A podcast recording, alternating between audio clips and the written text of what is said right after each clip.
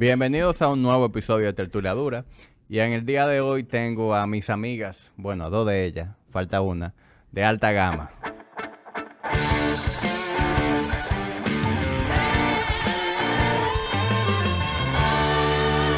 Señores, mí ¿Cómo me están encanta como todos? el podcast tiene como un año cerrado, pero nosotras somos la Ajá. No, ustedes, todavía. bueno, en nuestros corazones ustedes siguen siendo podcasteras. Mira, no, y en el Y yo creo que ustedes han sido la pérdida que más Julio ha sufrido. No me he dado cuenta. Julio no lo dice una y otra vez. Tú sabes que a él le llegan las métricas del, de los podcasts. Sí.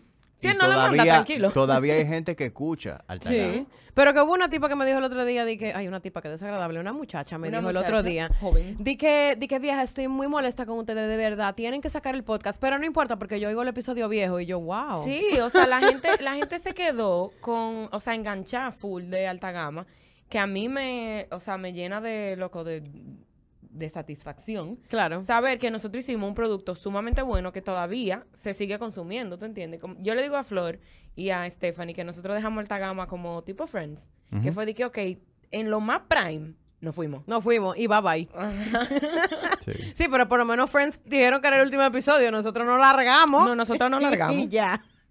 Pero Ay, yo espero hombre. tener un podcast eh, reciente. Próximamente. Pro- sí, próximamente. yo. Podcast reciente. Reciente. No, pero que, Reciente de que- ahora pronto. que sea alta gama, el, el, el rebirth de, de alta gama. Sí, nosotras queremos, nosotras queremos, en verdad, hacer un, Sí. un podcast. No sé si alta gama, pero donde tenemos Flor, Estefan y yo, siempre va a ser una chercha y siempre va a ser algo que vamos a sacar un producto bueno, ¿tú entiendes? Sí. O sea, Yo me imagino. excúsame la poca humildad. Yo me imagino que si, por ejemplo, Stephanie Piña no quiere seguir ni hacer nada más con nosotras, eh, yo entiendo que nosotras dos, por lo menos, deberíamos de, de hacer un proyecto nuevo, porque no, se, Sí. no va a ser alta gama, porque yo creo que ya alta gama sin Stephanie, como que yo No, siento no es que gama. es hasta una falta de respeto. Sí. Pero otra cosa puede ser, ahora no prometo nada para que no me escriban, yo no sé, porque ahora mismo el calendario no puede tener más colores. Gracias a Dios, tenemos mucho trabajo. Bueno, Tú te oyes ahí, More. no, yo sigo sin oírme. Arreglarle pero- a ese hombre que está nervioso. Sí, yo, ¿Te diste cuenta que estoy Sí, nervioso? está ajá. nervioso. Es como ojos tensos, di que- Tienen que darnos una pausa porque, No, no, aquí no se pausa No nunca. se pausa. No, No. pues, esto es en vivo, aunque sea grabado. aunque sea grabado. ¿Qué desconectar? Ve, ve metiendo mano ahí, bro, que, no, Mire, que nosotros... muchacho, no fui yo. Yo oigo, yo no oigo esto. No fui yo. Señores, salud. Wow, gracias por esperarnos con esta... No te Ay, pares, More, que me ensucia. Eh, Sí, pues esa, mujer, esa mujer parece que va para el Teatro Nacional. eh, después. Ajá. Señores, tengo una cena de Thanksgiving, mi familia. Aquí Criada se- en Palmar de Ocoa. Thanksgiving. Espérate, ¿es de Thanksgiving o es de Thanksgiving? Eh, no, esa es la casa de mis tíos ricos, o sea que eso es, Es de Thanksgiving. Thanksgiving, ok. Sí, si fuera en otra casa. Si fuera en tu casa, quizás fuera de Ah, Thanksgiving. o en la mía. De, de por sí, todo el que celebra Thanksgiving, por lo general, es rico. Sí, esa, esa- eso rico. todavía, exacto, eso no ha llegado todavía Sí. de que a, a la cultura más popular. No, No, no. pero esta cena en específico es en casa de mis tíos ricos. Uno siempre tiene un tío rico. Totalmente. Todo o el mundo tiene un tío rico. Entonces, está en la casa de mis tíos ricos, donde hay fotógrafo y todo el mundo, por eso es el tire. Claro, Besos. besos. Y por eso, como yo voy para casa de una amiga, me voy así mismo en t-shirt. No, pero, pero yo, yo creo que donde la amiga tuya van a comer pica pollo. No, no, ey, No, hay pavo, never, hay never. pavo. Y el plato que yo hice. ¿Cuál es hiciste? El soufflé de maíz. Que lo hizo. Mi última creación. Y no me llevó, con la cámara, no me llevó al estudio, pero le quedó bien bueno. Pero yo te ¿Cómo? guardo, no te ¿Qué lleva un soufflé de maíz? Mira, un soufflé de maíz lleva maíz, de, o sea, maíz de lata, ¿verdad? Maíz cremoso también de lata. La mezcla es súper fácil, es, es como un, un plato de eso decadente gringo, pero es súper típico allá. Entonces lleva también la mezcla de, de cornbread, que viene instantánea, dos huevos. Dos eh, huevos. Dos huevos. No importa la cantidad de soufflé de maíz que tú vayas a hacer, son dos huevos. No, porque la cantidad de, o sea, es una la lata. pregunta, No, ¿eh? no, no, porque yo te estoy dando la cantidad de con la lata. Eso es una lata de maíz, una lata de el- del maíz cremoso. Mantequilla sin sal, importante, derretida. Eh, sour cream, una taza, ¿verdad? Entonces tú coges y mezclas todo eso, cual menjunje, lo pones en un, en un refractario, En un refractario. un paire. Eh, y dura una hora en el horno. Y eh, ahora yo le hice un twist. Se lo voy a contar. Se lo voy a contar porque ustedes se lo merecen. Yo le agregué esta vez cheddar rallado a la mezcla y además le puse por arriba cheddar y parmesano para gratinar. Wow. Ok. Claro, o Pudiste sea, haberme llevado un poco al que estudio. esto tiene pero- que saber como una cachapa en esteroide. Ajá, y entonces queda como medio creamy porque es como, como un pie, pero que se como crumbly, así como que se... Wow, nunca lo había asociado con una cachapa, es verdad. Es verdad, puede Ah. ser. Wow, no, no agradezco eso para nada, pero... Mira, pero las cachapas son buenas. ¿Y qué te dice una cachapa gringa? No, pero las cachapas son buenas. Eh, las yo cachapas son bacanas. Yo no soy muy de cachapa, pero Yo ahora prefiero que lo la arepa. pienso, creo que sí. Yo prefiero la arepa, pero sí. Las cachapas son heavy. Y es uno de los mejores sites para mí, de todos los sites que hay, porque si estamos hablando de Thanksgiving, estamos hablando de, de- del menú gringo. Aquí no, Mira. o sea, Ah, bueno, tú hablas de menú gringo. Porque yo te voy a decir que nada supera el arroz, bajo ninguna circunstancia. eh, tú ves, los gringos no El- arroz no el es arroz, un site. el arroz siempre va a ser el mejor site de cualquier cosa. Eh, yo no, no soy muy arrocera, Ay, yo la sí. verdad. Yo no soy muy, yo nunca prefiero comer arroz. Yo siempre prefiero algo como, como, como harinoso. Como No, a mí me gusta el arroz y a mí me dan unos craving de arroz blanco. Solo, yo me así, como el sin arroz nada. como sea. Y apatado. Yo ojo. aprendí a comer arroz ahora, porque estoy cenando con arroz para que me dé sueño. ¿Y cómo te está yendo? Muy bien. Duermo como un bebé. Señores, cenar arroz es bien. Cámbienlo del mediodía para la Mira, noche. ¿y, y a qué, a qué, se- qué tú estás haciendo? ¿El Simo Diet o algo así? Eh, ¿De- de no, estoy tratando, no, no, el Simo Diet no, pero eh, estoy tratando de dejar los carbohidratos para la noche por cuestiones de que en la noche a mí me da mucha hambre.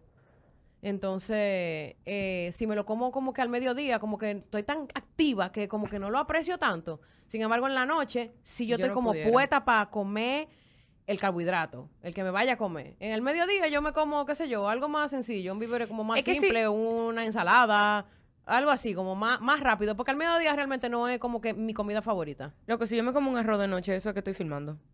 Y me sobró. No, yo no como arroz de noche filmando jamás. No, pero como que estoy así como en un, como en un trajín. Pero de que en mi casa, de que me puede dar por favor una taza de arroz. Una taza eh, con huevo, gracias, sin cachú. Ah, ok. bueno. Yo como No, yo me arroz- muero si Yo me como como arroz tanto el mediodía como en la cena. Ah, pero a la o sea, al mediodía y también en la cena. Pues claro. Pero ese hombre levanta tres gimnasios de pesa. No, claro, y tú sabes que yo ¿No tengo... puede comer la cabina? Todavía, todavía yo tengo como ciertas restricciones imaginarias con la comida que son mías. O sea, no, no son cosas aprendidas que estoy tratando de desaprender ahora.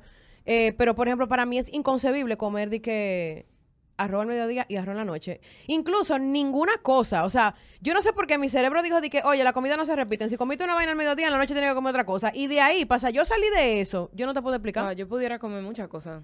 En, el, en la, o sea, al mediodía y de cena. No O voy a decir pizza, O sea, pero. repetí. Ajá. Pizza, ella no me come pizza. Yo, yo, no No, yo no nada más como pizza, ojo. Pero me gusta bastante. yo no tengo que ver. Yo puedo comer lo mismo en la comida y en la cena. De hecho, casi siempre lo hago. Es verdad. Sí. Mi cena muchas veces es leftover del mediodía. Pero una pregunta, Jamie. Tú que Wow. tienes un, un sistema de vida, o sea, healthy. Ajá. Tú, o sea, tú te programas así, de que yo voy a comer hoy esto, mañana esto, o ya eso es lo que te sale natural. Eso corre en automático en mi casa. Sí. Porque es que yo, yo tengo demasiado tiempo haciendo lo mismo. Y, Pero tú ejemplo, piensas lo que tú vas a comer y se lo dices, o ya la gente ya No, ellos yo no pienso en eso. Pero tú vas todos los No. días a comer a tu casa, diga al mediodía. Sí, sí. Tú ves que yo, no eh, pienso en no eso. es Mire, algo- en, en mi casa todos los días se cocina una proteína. Un día se cocina res, un día se cocina pollo, un día se cocina cerdo, un día se puede hacer un salmón, pero siempre una proteína. La comida del don. Ajá. Yo me imagino que Ay, se dedique sí. la comida del don. No te, mira, deja eso, que sea la comida del don. Sí, pero por ejemplo, Carolina, mi esposa, co- come lo mismo que yo, casi siempre. Si, eh, si van a hacer algo, por ejemplo, a mí me gusta el hígado encebollado. Si van a hacer Coño, hígado, pues para Carolina cocinan otra vaina porque ella lo detesta. Claro que sí. y así Muy pasa bien, con algunas Carolina. cosas, pero, pero nosotros comemos lo mismo, incluso la niña come lo mismo también ya. Entonces en mi casa se cocina una proteína, se cocina arroz, casi siempre arroz blanco, uno que otro día, por ejemplo, hicieron un arroz con plátano maduro y bacon. Pero no digas arroz con habichuela. Lo que pasa O es que a con mí, con. a mí me con encanta, claro. Tú, tú no Hay algo que yo te- Estoy haciendo Señores, mal. yo encontré el otro día en un, re- en un vaina coreano, en un supermercado coreano, una como una fundita de versión snack de concón. Yo soy ¿Sí? débil, Sí. yo soy débil con un concón. Y la niña, que nada más tiene dos años, ya dice, cocón, cuando va ahí... ¿Es verdad? con- sí, Ella hay no que- dice ni mamá ni papá, pero dice Hay concón. que darle dice con, concón. cuando ella se sienta a comer conmigo todos los días, porque soy yo que la busco al colegio. Y ella- esa carajita que me gusta, porque se parece a mí, pero me quilla porque ahora ya se come mi concón. Antes el Claro. concón era para mí wow, solo. loco, mira, a mí me pasó esa vaina, oye. Oye lo que me Y pasó. ahí es que tú te das cuenta disparate. que por los hijos no hace cualquier cosa. No, pero hasta con- hasta otra con gente los y me quillara que me coja mi Hasta por los hermanos, porque yo le empecé a decir, a mí me gusta la Coca-Cola mucho. La Coca-Cola es una vaina que para mí es mi, como Mágico. mi debilidad más grande, yo pudiese decir. De verdad. Y yo empecé a beber Coca-Cola cero. Le digo a mi hermanita, Emily, cuando tú vayas a beber Coca-Cola, bebe Coca-Cola cero para que no te estés metiendo todo ese azúcar. Y ella, que no, que no le gustaba. Y yo, bueno, está bien, hasta que le cogió el gusto, se bebe la mía. y La entonces ahora dije, ¿para qué lo puse a eso? Tú, eso es algo que a mí nunca me ha cogido con eso. Eh, si yo me bebo una Coca-Cola, no, si yo me bebo una Coca-Cola, me la bebo de verdad. O sea, pero porque me gusta el sabor de la. Yo me acostumbré a la Coca-Cola cero. A mí No, yo no me acostumbré a eso porque es que de al todo. final esa vaina es lo mismo o no. No. Eso mata igualito. Matan, di- matan Sí, diferente. Matan diferente. Eso es lo mismo, entonces Mira, yo me voy a morir endulzada. De hecho, estaba leyendo un artículo ayer, justamente, porque me fui en una, porque como ahora estoy tratando de limpiar un poco más mi dieta, dije, coño, déjame yo buscar que si de verdad eh, afecta tu proceso. Y como que las razones que encontré no tenían que ver tanto en sí como en el producto. O sea, aparte de que es un producto químico terrible, lo sabemos, porque, ¿verdad? Muy Es bueno, Coca-Cola, ¿eh? Pero terrible. bueno. O sea, me encanta la Coca-Cola, me puede patrocinar si quiere. Eh, pero aparte de eso, las consecuencias que yo vi que tenía eran como consecuencias más derivadas, de que como el cerebro se ve, eh, como que recibe la misma información de parte del azúcar normal que del azúcar de, o las azúcares de dieta, eh, y por lo tanto te hace crave más cosa dulce. O sea, que no es tanto la Sí, Coca-Cola hay- en hay- sí, hay sino algunas la son- consecuencia. Oye, exacto, hay, hay algunas cosas que son conductuales. Ajá. Pero sí, o sea, y, y ahí hay opiniones encontradas. Wow, hay quienes, qué buena hay- palabra. ¿eh? Qué buena palabra.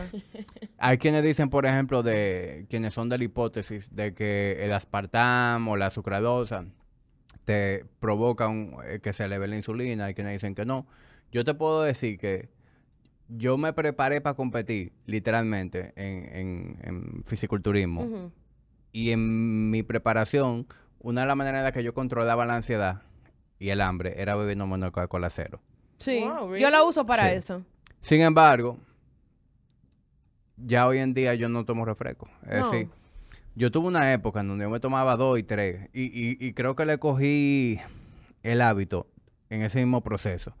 Pero después yo empecé a tomar, eh, preferí tomar agua con gas, pellegrino, con Ah, limón, etcétera. Entonces, vea, ya que estamos hablando y de ya eso. hoy en día, si yo no tomo agua o café, eh, yo tomo alcohol.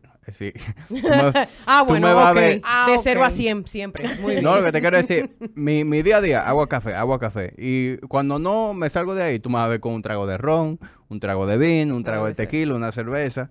Eh, yo no bebo vaina de que...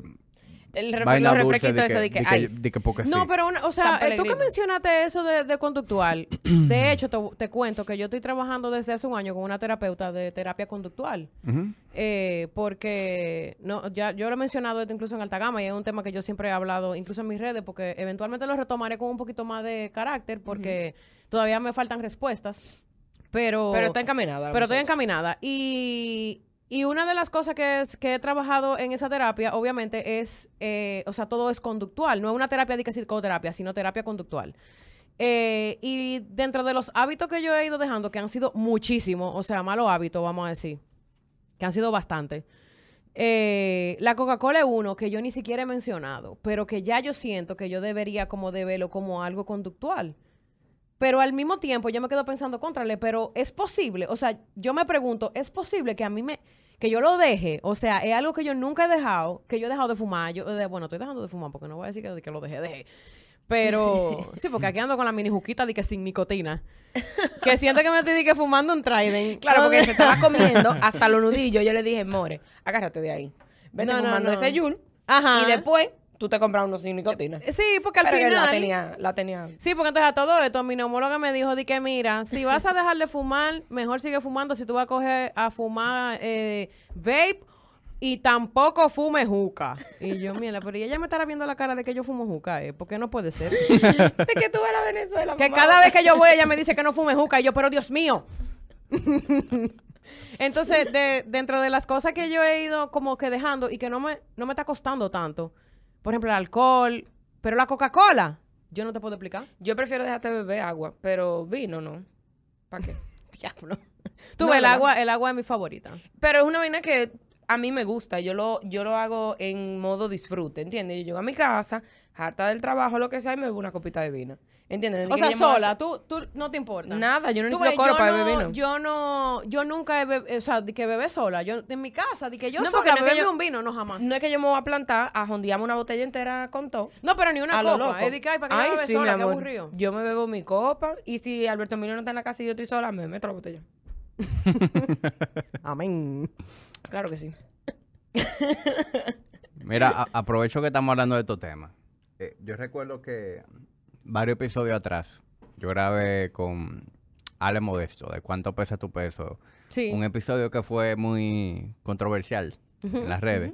Porque obviamente ahí hubo opiniones encontradas. Mucha gente se identificaba mucho con la postura de ella, otra gente se identificaba con la postura mía. Y recuerdo que tú me escribiste y tú me dijiste, mira, a mí me gustaría ir y hablar desde mi punto de vista lo que yo pienso sobre eso. ¿Tú lo recuerdas? Sí, claro, claro que me acuerdo. Entonces, eh, me viene ahora eso a la mente y quisiera tocar ese tema. Es decir, y obviamente vamos a crear un poquito de contexto para la gente que está Claro. escuchando este episodio que a lo mejor no saben ni siquiera de qué estamos hablando. Eh, esa, esa comunidad de, de cuánto pesa tu peso, yo creo que tiene una intención, una buena intención, pero que en mi opinión no está creando realmente ningún impacto, ninguna diferencia. ¿Por qué? Porque es una comunidad en donde gente que lucha con el sobrepeso tiene un espacio de soporte, que es un soporte muy necesario. Sí. De gente que haya caminado el mismo camino que tú, que esté en tu misma situación, que sientan empatía, que te brinden apoyo.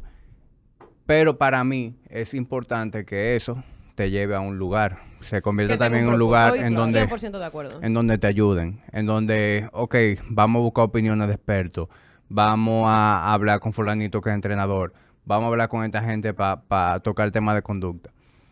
Pero eso se convierte en un espacio en donde tú lo que tienes mucha gente pasándose pañito tibio uno con otro. Yo pienso eso mismo. Y eso no te permite salir de ahí. Entonces, tú asumes una posición de víctima, de tú me estás juzgando, de déjame ser Yo como- soy así. Yo, soy así. Yo soy yo me- así, es lo primero que ya para mí es un red flag. Claro.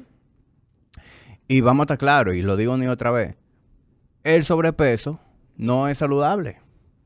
No. No, es que saludable. En, muchos aspectos de la vida, no nada más No, físicamente. exacto, porque la gente cree que, di que, ay, no, por, por lo físico. No es por lo físico. O sea, hay muchas cosas de salud que te afectan. mental, o sea, la parte, mira, te voy a decir algo. Yo he luchado con el sobrepeso durante gran parte de mi vida, no durante toda mi vida porque no es real, o sea, vamos a decir que fue algo que empezó a ser un problema cuando yo estaba en el saliendo del colegio, que entré a la universidad. Eh, porque yo siempre fui como una jeva normal. O sea, yo a lo mejor podía pensar de que, ay, estoy más gordita, qué sé yo, pero yo era normal, un- una contextura eh, normal. Ni, ni más para allá ni más para acá. Y no fit. Eh, cuando yo entré a la universidad, yo empecé a estudiar arquitectura y yo tenía muy malos hábitos, muy malos, muy, muy malos hábitos de comida. Eh, y, o sea, yo fácilmente, si no había Coca-Cola, yo no comía y tenía que ser de que eh, y, y par de vasos y, y arroz y habichuela. Y mi dieta era una dieta que ahora yo la veo y miro hacia atrás y digo, wow, la verdad que no me interesa para nada. Eh, yo luché con el sobrepeso durante mucho tiempo y no tan solo eso, sino también con un desorden alimenticio que yo casi me muero de esa vaina. O sea, no le voy a hablar a nadie de que, que no, es que, o sea, yo lo puedo hablar muy, puedo hablar muy claro, aquí muy llano, no importa. Claro. Ok. Que a ti no te yo, no, a mí no me importa, porque al final yo no quiero pon- ponerlo de que lindo para que lo entiendan. No, yo vomitaba todo lo que yo me comía. O sea, esa era mi forma de yo rebajar. ¿Por qué? Porque yo intenté ser anoréxica y no pude. Y no y no pasó. pude. eh, ay, ay, no, hay que tener mucho compromiso para estar anoréxico. Eh, esa no es mi personalidad. Entonces yo encontré la salida porque en ese tiempo, oye esta vaina. En ese tiempo había una serie de páginas de internet que hasta la cerraba el gobierno porque eran páginas que eran muy triggering. De donde se, donde la gente compartía las cosas que hacía, de que mira, yo hago esto, yo hago lo otro, yo, o sea, muy, muy fuerte.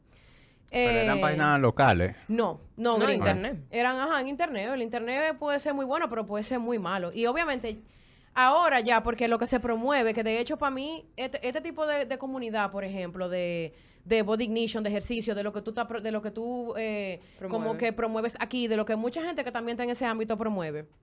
Eso no existía, de que en el 2004. En el 2004 lo que estaba era Heidi Klum diciendo que ella lo que hacía era la dieta de Hollywood. Kate Moss, Kate Que- Moss. Kate Moss. Exacto, perdón, Heidi Klum. Eh, tú que Tú estás que escuchando esto. tú que ¿Cuál- estás escuchando esto, Heidi Klum, perdón. Eh, eh, ¿Cuál es la Kate die- Moss, cuál es la dieta de de- Hollywood era que ella bebía champaña y ella metía cocaína. Y esa era la dieta de ella. Y, Y que que ella no comía. y que ella era. era mi ídolo. Para mí eso era, porque además, ¿en qué me parezco yo a esa muchacha? Lo Eh. primero es que me faltan como 10 pulgadas para llegarle. Pero nada. Con esa mentalidad que había, que no era la misma de ahora, de bienestar, de nada de esa vaina, eso era mátate y, y- y- y- y ponte flaco a como de lugar. Yo caí en esa, en, En la buscar cocaína. los fat diets. Bueno Ahí va. en, en buscar lo que eran los fat diets, que eran dietas que, que eran como que todavía muchísima gente lo hace, de que la dieta de la lechuga, la dieta de la toronja, De la piña, a mí me cogía con eso. De que Ajá. voy a durar tres días comiendo piña. que tú nada más comías de que esa sola vaina, de una sopa, que yo qué vaina así. Bueno, pues en esa búsqueda de esas dietas, de dietas y dietas y dietas, eh, yo caí en estas páginas de dark web. No, eso fuera del dark web ahora, porque ahora eso no existe. Y, o sea, No, las que eso está malísimo. El ¿Cómo te gobierno las tumba, literalmente. Las páginas que promueven eso, eso es una vaina que todo el tiempo están arriba de O sea, eso. ellos te enseñaban a ser bulímica. o a ser sí. anoréxica. Mira, yo Ah, hice bueno. esto hoy. O sea, las cosas que yo llegué a hacer y que para lograr esa meta que yo tenía, esa meta, entre comillas, ¿verdad? Eh, fueron atroces. O sea, atroces, atroces. ¿Qué pasa? Luego de que yo desarrollé y, y como que establecí ese estilo de vida, porque yo lo volví un estilo de vida. O sea, yo me levantaba y lo primero que yo pensaba era cómo yo no voy a comer hoy. ¿Cómo yo voy a hacer para guiarme de que nadie sepa que yo, o sea, yo, por ejemplo, mi papá y mi mamá llegaban, y yo estaba en, en la casa, y yo cogía y me servía comida, o sea, di que me servía comida, untaba el plato, botaba la comida y ponía el plato en la mesa, di que para que vieran. Y cuando llegaran, era di que, ¿y tú no vas a comer? Ay, yo comí. O sea, era, era calculado, sea, una vaina terrible. Imagínate el daño que eso me estaba haciendo a mi salud mental. Claro, vieja. Y aparte de lo difícil que era para toda la gente que me conocía, mi familia, amigos, enfrentar eso, porque nadie sabía cómo entrarle, porque al final yo lo negaba a muerte. Y yo, claro que no. Nos sentábamos a comer y yo comía, comía pensando en, mierda, que se acabe rápido esto para yo salir de esta vaina. Me paraba de ahí iba para el baño. O sea, eran cosas, no voy a contar más detalles tanto de eso, porque tampoco le quiero dar idea a la gente, ¿verdad? Que esté pasando no, por eso. Qué bueno que lo puede contar. Eh, no, y voy a decir algo cuando, cuando termine con esto que, que va a aportar a eso que tú estás diciendo. Eh, yo me pasé años, o sea, yo me pasé ocho años en eso, ocho años, haciéndole la- daño full a mi cuerpo. Bueno, pues nada, cuando... Y no sabía cómo pedir ayuda. que tú eres de las agraciadas que puedes salir de eso, porque hay gente que se ha quedado ahí mismo. Yo conocí gente que se murieron, que le que dio, porque a todo esto, tú vomitar tanto, la comida te puede causar un balance de electrolitos y te puede dar un paro cardíaco. O sea, tú te puedes quedar, y yo tuve par de ocasiones, dos específicamente, que yo estaba dead. Yo me quería mudar sola, porque yo quería vomitar todo lo que yo me comiera sin que nadie me viera. Vomitar en paz. Exacto. Eso era mi mentalidad, eso era lo que yo tenía en mi cabeza. Vomitar sin abrir la ducha. Ajá, sin abrir la ducha, ni poner la música, ni, ni todas las vainas que yo hacía, porque eran una serie de peripecias que Dios bendiga. Gracias a Dios, yo pude sobrevivir a eso. Y cuando yo, pero eso me hacía mi- que mi peso fluctuara mucho. Y yo estaba Claro. siempre muy desesperada. Hubo un momento que ya yo dije, yo no aguanto más. Porque entre otras cosas, también estaba viviendo de muchos excesos. O sea, no nada más con la comida, era todo, porque es, era algo conductual. Claro. Era algo que tenía todos los aspectos de mi vida, no nada No, más. y que había que, que tratarlo de raíz, ¿entiendes? O sea, Exactamente. Tenía que ver, o sea, con mis relaciones con los hombres, con mis relaciones con el trabajo, con mi relación con la comida, mi relación con las drogas, mi relación con el alcohol, con la fiesta, todo tenía que ver con el con lo mismo, que yo no lo sabía. Yo para mí todo tenía era como cosa diferente. Pues nada, eh, pasa el tiempo, yo logro pedir ayuda de una manera como que me busco un, no un terapeuta, me busqué un nutricionista, un nutriólogo muy bueno, excelente, Benjamín Payano se llama, que fue la persona que me enseñó a comer. A mí no me gustaba lo que él me ponía porque era una dieta muy estricta, él es muy... Él es Es muy, una onda muy vegetariana. muy vegetariana y además, y no tan solo eso, sino como muy, muy diet eh, culture. O sea, muy enfocado en la Una dieta. de no pan, es, no es de qué. que intuitivo, nada de eso. Es full de que, oye, tú te vas a comer esto y no discuta. Pues yo logré rebajar eh, por fin. Así que dije, wow, me siento bien. Empecé a hacer ejercicio. Entonces ahí introduje el ejercicio a mi vida. Eh, pero el ejercicio yo lo veía como un castigo. O sea, para mí el ejercicio era como te comiste esa vaina, pues ve- mátate haciendo ejercicio Ve para que lo quémala. queme. Ujú. Exacto. Nada, entonces también ahí se empezó a crear esa relación que también fue, o sea, estaba mejor, pero no era que estaba del todo resuelta. Entonces les cuento que hace un año, para no alargar mucho la historia, porque al final nada, seguí vomitando y después paré. ¿Qué, qué tiempo dur- duró ese proceso para ti? Eh, ocho años, Ocho años. ocho años, Wow. O sea, tú duraste ocho años siendo bulímica. ocho años. Wow. Eh, o sea que estoy viva para un propósito, porque la verdad que yo me pude haber quedado fácil. Claro, vieja. Oh, oh. Fácil. Y no nada más siendo bulímica, o sea, viviendo de exceso. Yo no dormía, yo hacía drogas, yo bebía muchísimo alcohol. O sea, no un desastre. Tu misma carrera que te ponía a amanecer. o Ajá, sea. mi trabajo que era en un exceso también, o sea, era todo, que era una bomba de tiempo. Eh, yo pasé por una, por una ruptura de una relación que, que fue bastante tóxica en ese sentido, en todos los sentidos. Eh, y yo ya estaba harta, loco. Yo dije, no puede ser, no es verdad que esto es lo que yo quiero para mi vida, ni es verdad que esto es lo que hay. Aparte de que me pasaron varias cosas que fueron bien eh, contundentes, que vinieron de parte de Dios. Básicamente, que me saliera de esa vaina. Claro. Y nada, ahí fue que entonces yo empecé a ir a terapia. Pero yo no sabía, o sea, y yo empecé a ir a terapia porque yo fui con una amiga mía a un grupo de, de coda, de codependencia. Y, cuando, y yo la fui a acompañar y cuando están hablando, yo estoy de que... Te pusiste tú a aplaudir. Ajá, y entonces tú dices di que me identifico y yo estaba de que me, me me identifico. yo, yo me identifico. Y dije, coño, pues yo tengo un problema porque mira esta gente que están aquí porque tienen un problema y yo me estoy identificando con ellos. O sea que yo tengo que ver qué es lo que es. Nada, empecé a, empecé a ir a terapia, pero fui a, ter- a psicoterapia y como que fue una buena introducción, pero no era la persona adecuada para mí. Eh, tuve la ruptura que tuve y ahí entonces fue que yo dije, yo necesito buscar ayuda. Vino la pandemia. Entonces, en la pandemia, yo estaba haciendo ejercicio, yo estaba nítida, o sea, yo estaba nítida. Pero todavía yo tenía como temas que yo sabía que no estaban bien conmigo con el tema. Yo no estaba ya, o sea, yo no estaba vomitando, nada de eso. Yo eso lo había dejado realmente atrás. Ya hacía, qué sé yo, unos años. Igual yo lo pensaba de vez en cuando, como que me venía, pero no lo hacía porque sabía que no era bueno para mí. Eh, pero como quiera, los pensamientos obsesivos seguían ahí. Eh, hace un año, yo empecé a ir donde mi terapeuta, que la amo, que es la mejor terapeuta para mí, por lo menos, que es Marta Beato. Marta Saluda, Beato Marta es Beato. una es un tesoro nacional. O sea, ella es una persona que tiene una carrera de psicología sumamente, o sea, larga y, y bueno, si tú la buscas, tú te vas a dar cuenta de quién es ella. Ella tiene una columna que mucha gente va a saber, por si quieren saber quién ella es, eh, que se llamaba Querida Marta, que la gente le escribía cartas en el periódico y ella les respondía. Entonces Marta empecé... a mí me, me ha mandado boche. Ajá, ya lo saben. Ella es terapeuta de flor, pero ella a mí me manda boche. Mira, dile a Y me pregunté. Carmen. Pero ella es tu terapeuta también. No. No, pero mi casi. terapeuta es Solange Alvarado, pero como tenemos una relación tan estrecha, eh, Flor le cuenta cosas de mí y Marta me manda boche. claro. Te quiero, Marta. Eh, nada, empecé con Marta y la verdad es que a mí la vida me cambió porque yo dejé de decir yo soy así. Ay, que yo soy así, no. a mí me, hiede cuando la gente me dice ella me puso a ver realmente qué era lo que estaba mal y ella fue la que me hizo darme cuenta que yo tenía un problema de excesos que tenía que ver con todo en la vida, no nada más. Incluso la primera cita que yo fui con ella, ella me dijo, mira, yo no te voy a atender hoy, vete a dormir, baraja lo que tú tengas de trabajo y ven en una semana, porque así como tú estás, no vamos a hablar nada. Y, y yo, bueno, nada, está heavy, yo, yo estaba comprometida, yo quería de verdad hacer el proceso en el proceso entonces de psicoterapia, ella me, o sea, llegamos a la conclusión, porque uno va tratando muchos temas, cuando llegamos al tema de la alimentación y de, esa lucha que yo tenía siempre, eh, llegamos a la conclusión, que yo no sé por qué yo, wow, no lo sabía antes, si lo hubiese sabido antes, hay terapeutas para eso. Hay un centro que se llama Continuum, que tiene muchos terapeutas para todos los tipos de desorden alimenticio que hay. Eh, y ahí conocí a mi terapeuta Alicia Lombardero, que es una montraza. Yo conozco a Ali. Wow, la amo. O sea, esa tipa, y ella es no bullshit. O sea, es una tipa que dice, ay, me está hablando mucho, no es así. Eh, entonces yo, claro, yo fui totalmente con mi mente abierta. Eh, y yo quiero que sepan, lo voy a decir por primera vez aquí al aire, que yo fui declarada eating disorder free. Wow. Girl, I'm so Bueno, proud felici- of you. Felicidades. Wow. Entonces, Ay, vieja, eh, ya. Me moriré de otra cosa, pero no de eso.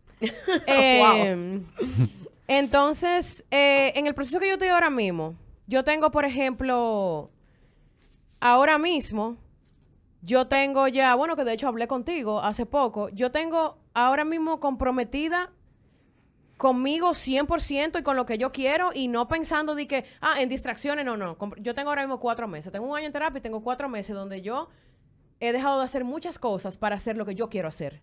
O sea, lo que de verdad yo quiero hacer. Entonces, por eso que yo digo que eso de, ay, porque, no-". loco, si tú quieres una vaina, tú lo puedes conseguir. Sea de la forma que sea. Hay gente que tiene que operarse y yo también apoyo al que lo tenga que hacer si necesita ese shortcut porque yo sé que es difícil. Yo sé que es difícil cuando tú tengas un peso muy alto que tú no ves la salida porque tú dices, loco, no rebajo. Y que tú rebajas y tú ni lo notas porque tú estás obeso. Yo entiendo. Y por eso yo digo, mira, si tú te tienes que operar y tú tienes que tomar esa decisión, toma la decisión. Ahora, procura que eso venga acompañado de un proceso terapéutico en donde tú te comprometas con tu salud y con continuar mejorando. Porque yo conozco gente que se han operado hasta dos veces y siguen igualitos. Ajá. Y se han hecho balón y se han hecho. Tú eh, te vas a cortar tu estómago. O sea, tú te vas a cortar tu estómago para tú no comprometerte con tu salud. Claro. Tienes que ir a terapia. Porque estás abusando de ti mismo. O sea, eso para mí es un abuso. Entonces, yo tengo ya, por ejemplo, cuatro meses comprometida full. Yo he dejado el alcohol. O sea, estoy bebiendo ahora para que no me digan, ¿verdad? Estoy bebiendo una copita de vino. O sea, hard liquor. Sí. Que salí. No, y yo y- salía y- porque no, mi vaina era salir y matarme. No, y ahora me siento mal de que te puse a... a- No, no, No, no, no, porque no es así. Tampoco No. es que yo estoy de que. ey, Ella ha dejado de, salir de paria, de bocano, Porque lo mío era salir, que si yo salí hoy y yo llego mañana. Ajá. ¿Entiendes? Así. Y que sea lo que Dios quiera. No, porque vino, nosotros bebemos vino cada rato. No, yo me puedo. ese- y no, exacto. Y no es lo mismo la intención con la que tú te bebes una copa de vino, dos copas de vino, hasta una botella con una gente. La intención que tú tienes cuando tú sales a beberte cinco tragos y que Dios sea lo que te ampare, porque tú no Cinco sabes dónde tragos, vas que a tú parar. sales. Mira, aguja cotaza y que yo Ajá. llego cuando llegue. Ajá, que te afecta lo de todos los pies. De, de. Limitless. claro. Que sale como Dios diga. No. Exacto. Entonces yo salí así antes y eso era algo que yo pensaba que era que yo era así. Y cuando yo me vi un día, o sea, porque pasaron muchas cosas, pero yo me fui un día de una fiesta y yo dije, loco, mira la fiesta ahí como está igualita. A nadie le maldito importa que yo no esté ahí. No porque no me quieran, me quieren muchísimo. Pero la realidad es que la- yo no soy la fiesta, la fiesta es la fiesta. Y el mundo no gira alrededor de ti. Y el mundo no gira alrededor de mí. Y yo cuando yo me di cuenta de que yo no me estaba perdiendo de nada, ahí fue que yo empecé a ver cambios consistentes. O sea, ahora mismo, por ejemplo, yo necesitaba encontrar algo que a mí me llenara. Y a mí me hacía falta el gimnasio, porque de verdad me hacía falta. Y yo volví al gimnasio y yo te puedo decir que en dos meses yo he faltado, no he faltado, yo he dejado de ir los días libres. O sea, los días que yo digo, este es mi día libre, yo voy a descansar hoy. Y antes yo tenía, por ejemplo, de que, no, porque si voy, voy a ir al gimnasio a las 6 de la mañana todos los días.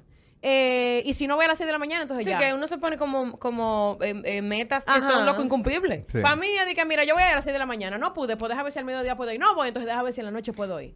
Claro. Y- Aparte de eso también, eh, perdona ya para culminar, que sé que he hablado No, mucho. no, no, no, no te estoy presionando. es Eh, aparte de eso también, eh, es algo que yo lo estoy haciendo porque yo sé que yo lo estoy disfrutando. No porque es obligado, sino porque a mí me hace sentir bien y ya yo eso lo internalicé, lo reconocí y no es lo mismo para todo el mundo. Por ejemplo, Carmen, que está en esa búsqueda ahora mismo, de encontrar algo que sea como, eso que te dé como un hobby, vamos a decir, porque eso, Sí, para mí el gimnasio es mi entretenga a hobby. Yo, por ejemplo, no le diría a Carmen, Carmen, mira, y ella va conmigo, por ejemplo, al gimnasio, pero yo le digo, Carmen, lo tuyo no es eso, lo tuyo es bailar, porque a ti te gusta bailar. A mí tú me llevas a bailar y yo, de verdad, o sea, me, me- me suben a, a- a un meme. o sea, yo me convierto en un meme.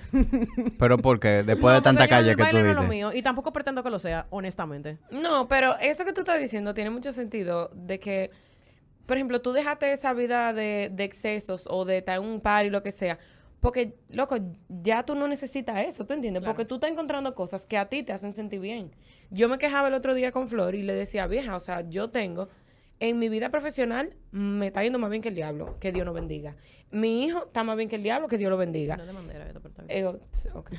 Eh, ¿Tú entiendes? Pero yo, yo no encuentro qué hacer. O sea, yo tengo por qué levantarme. Porque yo me levanto para ir a mi trabajo, a mi vaina, a mi hijo, que si yo quiero hablar. Pero yo salgo del trabajo y yo dije, ¿qué hago? Si Alberto Emilio está con su papá, ¿qué hago yo? ¿Entiendes? Entonces me abu- literalmente estoy aburrida ahora mismo. Sí, porque a nosotros nos pasó que nosotros estábamos como que empezamos a trabajar juntas y tenemos ya varios años trabajando juntas, Tres. creando, creando una empresa, metiendo mano. Y eso fue súper exciting hasta que como que ya estamos más asentadas, ya tenemos todo un poquito más bajo control, tenemos gente que trabaja para nosotros, que nos lleva la contabilidad, tenemos gente que trabaja con nosotros que nos ayuda en el estudio, o sea, tenemos ya nuestros clientes, seguimos buscando más y como que ya no estamos con ese ese frenesí. Ese rush. Entonces ahora estamos aburridas. Aburrida. Porque aparte de todo, No hay nada más peligroso que una mujer aburrida. ya, no, y aparte de todo, soltamos el party, porque también eso era parte muy integral de nuestro estilo de vida, que era irnos de party. ¿Qué vamos a hacer? Vamos a beber vino. Vamos a irnos por ahí, pero como soltamos eso, fue de que miel y ahora, de qué me agarro. Entonces, por eso yo le decía a Carmen, le decía a Carmen, mira, ponte, ponte a ver qué tú puedes hacer, que a ti te guste, que yo sé que tú disfrutes, eh, eh, que tú disfrutes el baile, por ejemplo, que te gusta bailar, que tú te puedes, pues, le mandé ahí par de clases. Yo de esa vaina no sé, ni pretendo saber tampoco, pero le mandé ahí par de cosas. Y, y al mismo tiempo se lo dije porque yo reconozco que a mí me gusta el gimnasio, a mí me gusta. Mira, yo, Claro. yo estaba hoy con una sonrisa de oreja a oreja porque yo cargué eh, yo hice eh, un deadlift vaina con una, todavía no me sabían los nombres de la vaina, no importa. con una pesa con dos discos de 45 O sea, dos de cada lado. de O- cada lado. Y yo dije, no, pero de aquí yo soy Hulk. De aquí al Arnold. Ajá. Entonces, a mí eso me gusta, me llena y me da adrenalina. Entonces yo digo, ok, aquí es que está lo mío. Porque me compré una bicicleta, quiero que sepa, porque en la búsqueda de los hobbies. Que está cogiendo agua, sol y sereno. No, hija, y, y no la quiero ni ver. Yo ni le he entrado. Ella, yo la puedo entrar y dejarla que deje de coger sol y agua y sereno, pero ¿qué va? Eh, me compré una bicicleta y al final yo dije, ¿tú, ¿tú ves? Esto no es para mí. Esto no es para mí. A mí déjame con mi pesita, con mi vaina, que yo veo a fulano, ven, dime cómo que se hace esto, ven, ponle más peso, ay, coño, no puedo. O sea, eso es lo que a mí me llena. A mí me gusta mucho hacer ejercicio. O sea, de hecho, siempre me ha gustado. Yo voy al gimnasio desde que estoy en el colegio. Y nunca lo he visto de que como un peso, de que, ay, tengo que ir. No, a mí me encanta ir al gimnasio. Pero yo descubrí que de todos los los ejercicios, a mí lo que me gusta es el boxeo. Y sí, me tú sabes que yo pensé en y yo eso. soy más buena que el diablo Cuando boxeando. te dije, conchale, cuando te dije lo del baile, pensé en eso. Lo que pasa es que como estábamos hablando de baile, y yo sé que tú lo disfrutas mucho y que te gusta mucho, pero la segunda vaina, y oye todo lo que pensé, train of thought, pensé, a Carmen le gusta el boxeo, pero el, boxe- el boxeo es casi un baile y por eso es que a mí no me gusta tanto. Porque tú tienes que coordinar muchos movimientos y yo Sí. más de tres vainas no puedo. Sí, O sea, yo, tú me puedes decir, ponle para la derecha, agarra aquí, levanta y ya, desde el cuarto movimiento ya yo no escuché. Pero para mí, evidentemente, para una gente que necesita empezar a hacer ejercicio, es muy importante empezar con algo que te divierta mucho, ¿verdad? claro. Porque para tú desarrollar ese hábito. Sí. Pero también es importante que tú no te quedes solamente haciendo un hobby o solamente un deporte.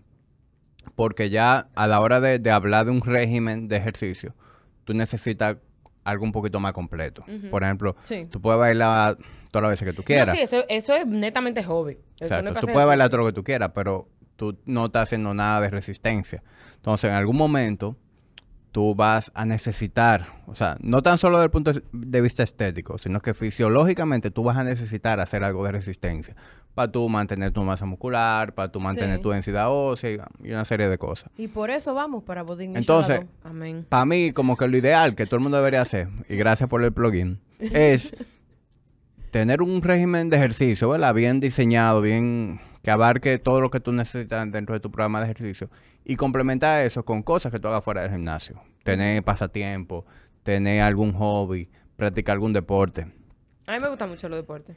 Por ejemplo, tú pudieras bailar, hacer boxeo y qué sé yo, por lo menos dos veces a la semana, ir al gimnasio, hacer una rutina de, A de, mí me de pesa, de encanta ir al gimnasio, pero por ejemplo, ese tipo de ejercicio yo, yo le tengo miedo. Lo primero que yo ¿A le tengo miedo. O sea, como ahí sola. A las máquinas. gimnasio, Ella tiene miedo a las Ah, máquinas. te intimida el gimnasio. Sí, no, no, no, el gimnasio no, es como hacer la máquina. Por ejemplo, yo tengo que ir a un gimnasio con una persona que me esté velando.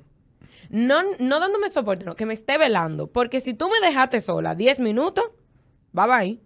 ¿Entiendes? Yo voy a hacer todo el ejercicio que sea con todo el peso que tú me digas y yo me voy a matar y voy a Mientras levantar tú este sepas que lo está haciendo bien. Mientras yo Sí, sepa no, que lo yo voy- haciendo bien. Yo la entreno a ella feliz. Y- ella eh, feliz. Si no, fue no, no. sola, ¿qué hiciste, Carmen? Hulk Ah, es que me corrí, entrena. corrí en la máquina. Yo, ¿Cómo Sí, tú vas a ir no. por gimnasio a correr nada más? Mira. Sí, porque yo no, o sea, como que yo no sé. Y ¿Entiendes? O sea, yo no sé de que, ok, hoy voy a dar las piernas y voy a hacer el juaki juaki Sí. y el chuiki chuiki Ajá. y el bañito de Y el atrás el y toda No, yo no sé hacer eso. Ay, Ahora ay, bien, si tú me pones a hacerlo, tú puedes estar seguro que yo voy a ser una de tus mejores alumnas.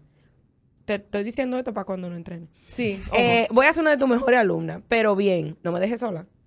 Que mira de una vez, ay, yo no puedo, bye bye. Flor, ¿y, ¿y tú tuviste un PT en algún momento o tú aprendiste tú misma haciendo research? Eso fue Dios que lo No, puso en la cabeza, porque no. ella sabe todo. Yo he tenido varios entrenadores. Eh, yo empecé primero, porque yo empecé en el, yo empecé en, en el body y me puse con un entrenador para yo aprender a hacer ejercicio, porque yo sabía que yo no sabía. Coño, pues si yo fuera tan iluminada para todo como con eso. Eh, yo empecé con un entrenador para aprender. Aprendí muchísimo, sobre todo yo quería como tema de postura y eso porque yo lo que no quería era lastimarme, porque a mí me pasaba que yo me lastimaba mucho. Eh, después de ¿Pero eso, te entonces- lastimaba haciendo ejercicio o fuera del gym? no, fuera del gym, o sea, en el gym me lastimaba porque yo no sabía de repente cómo tenía que poner, poner mi cuerpo, si cómo debía de levantar, o sea, era, era como, esos eran los temas que para mí era como que, ok, yo sé el ejercicio que yo quizá puedo hacer, pero yo no sé cómo, cómo técnicamente cómo debería de hacerlo.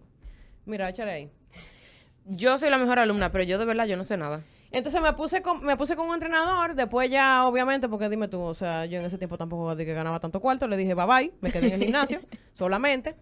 Eh, y entonces después tenía una coach que no era presencial, pero ella me mandaba los ejercicios.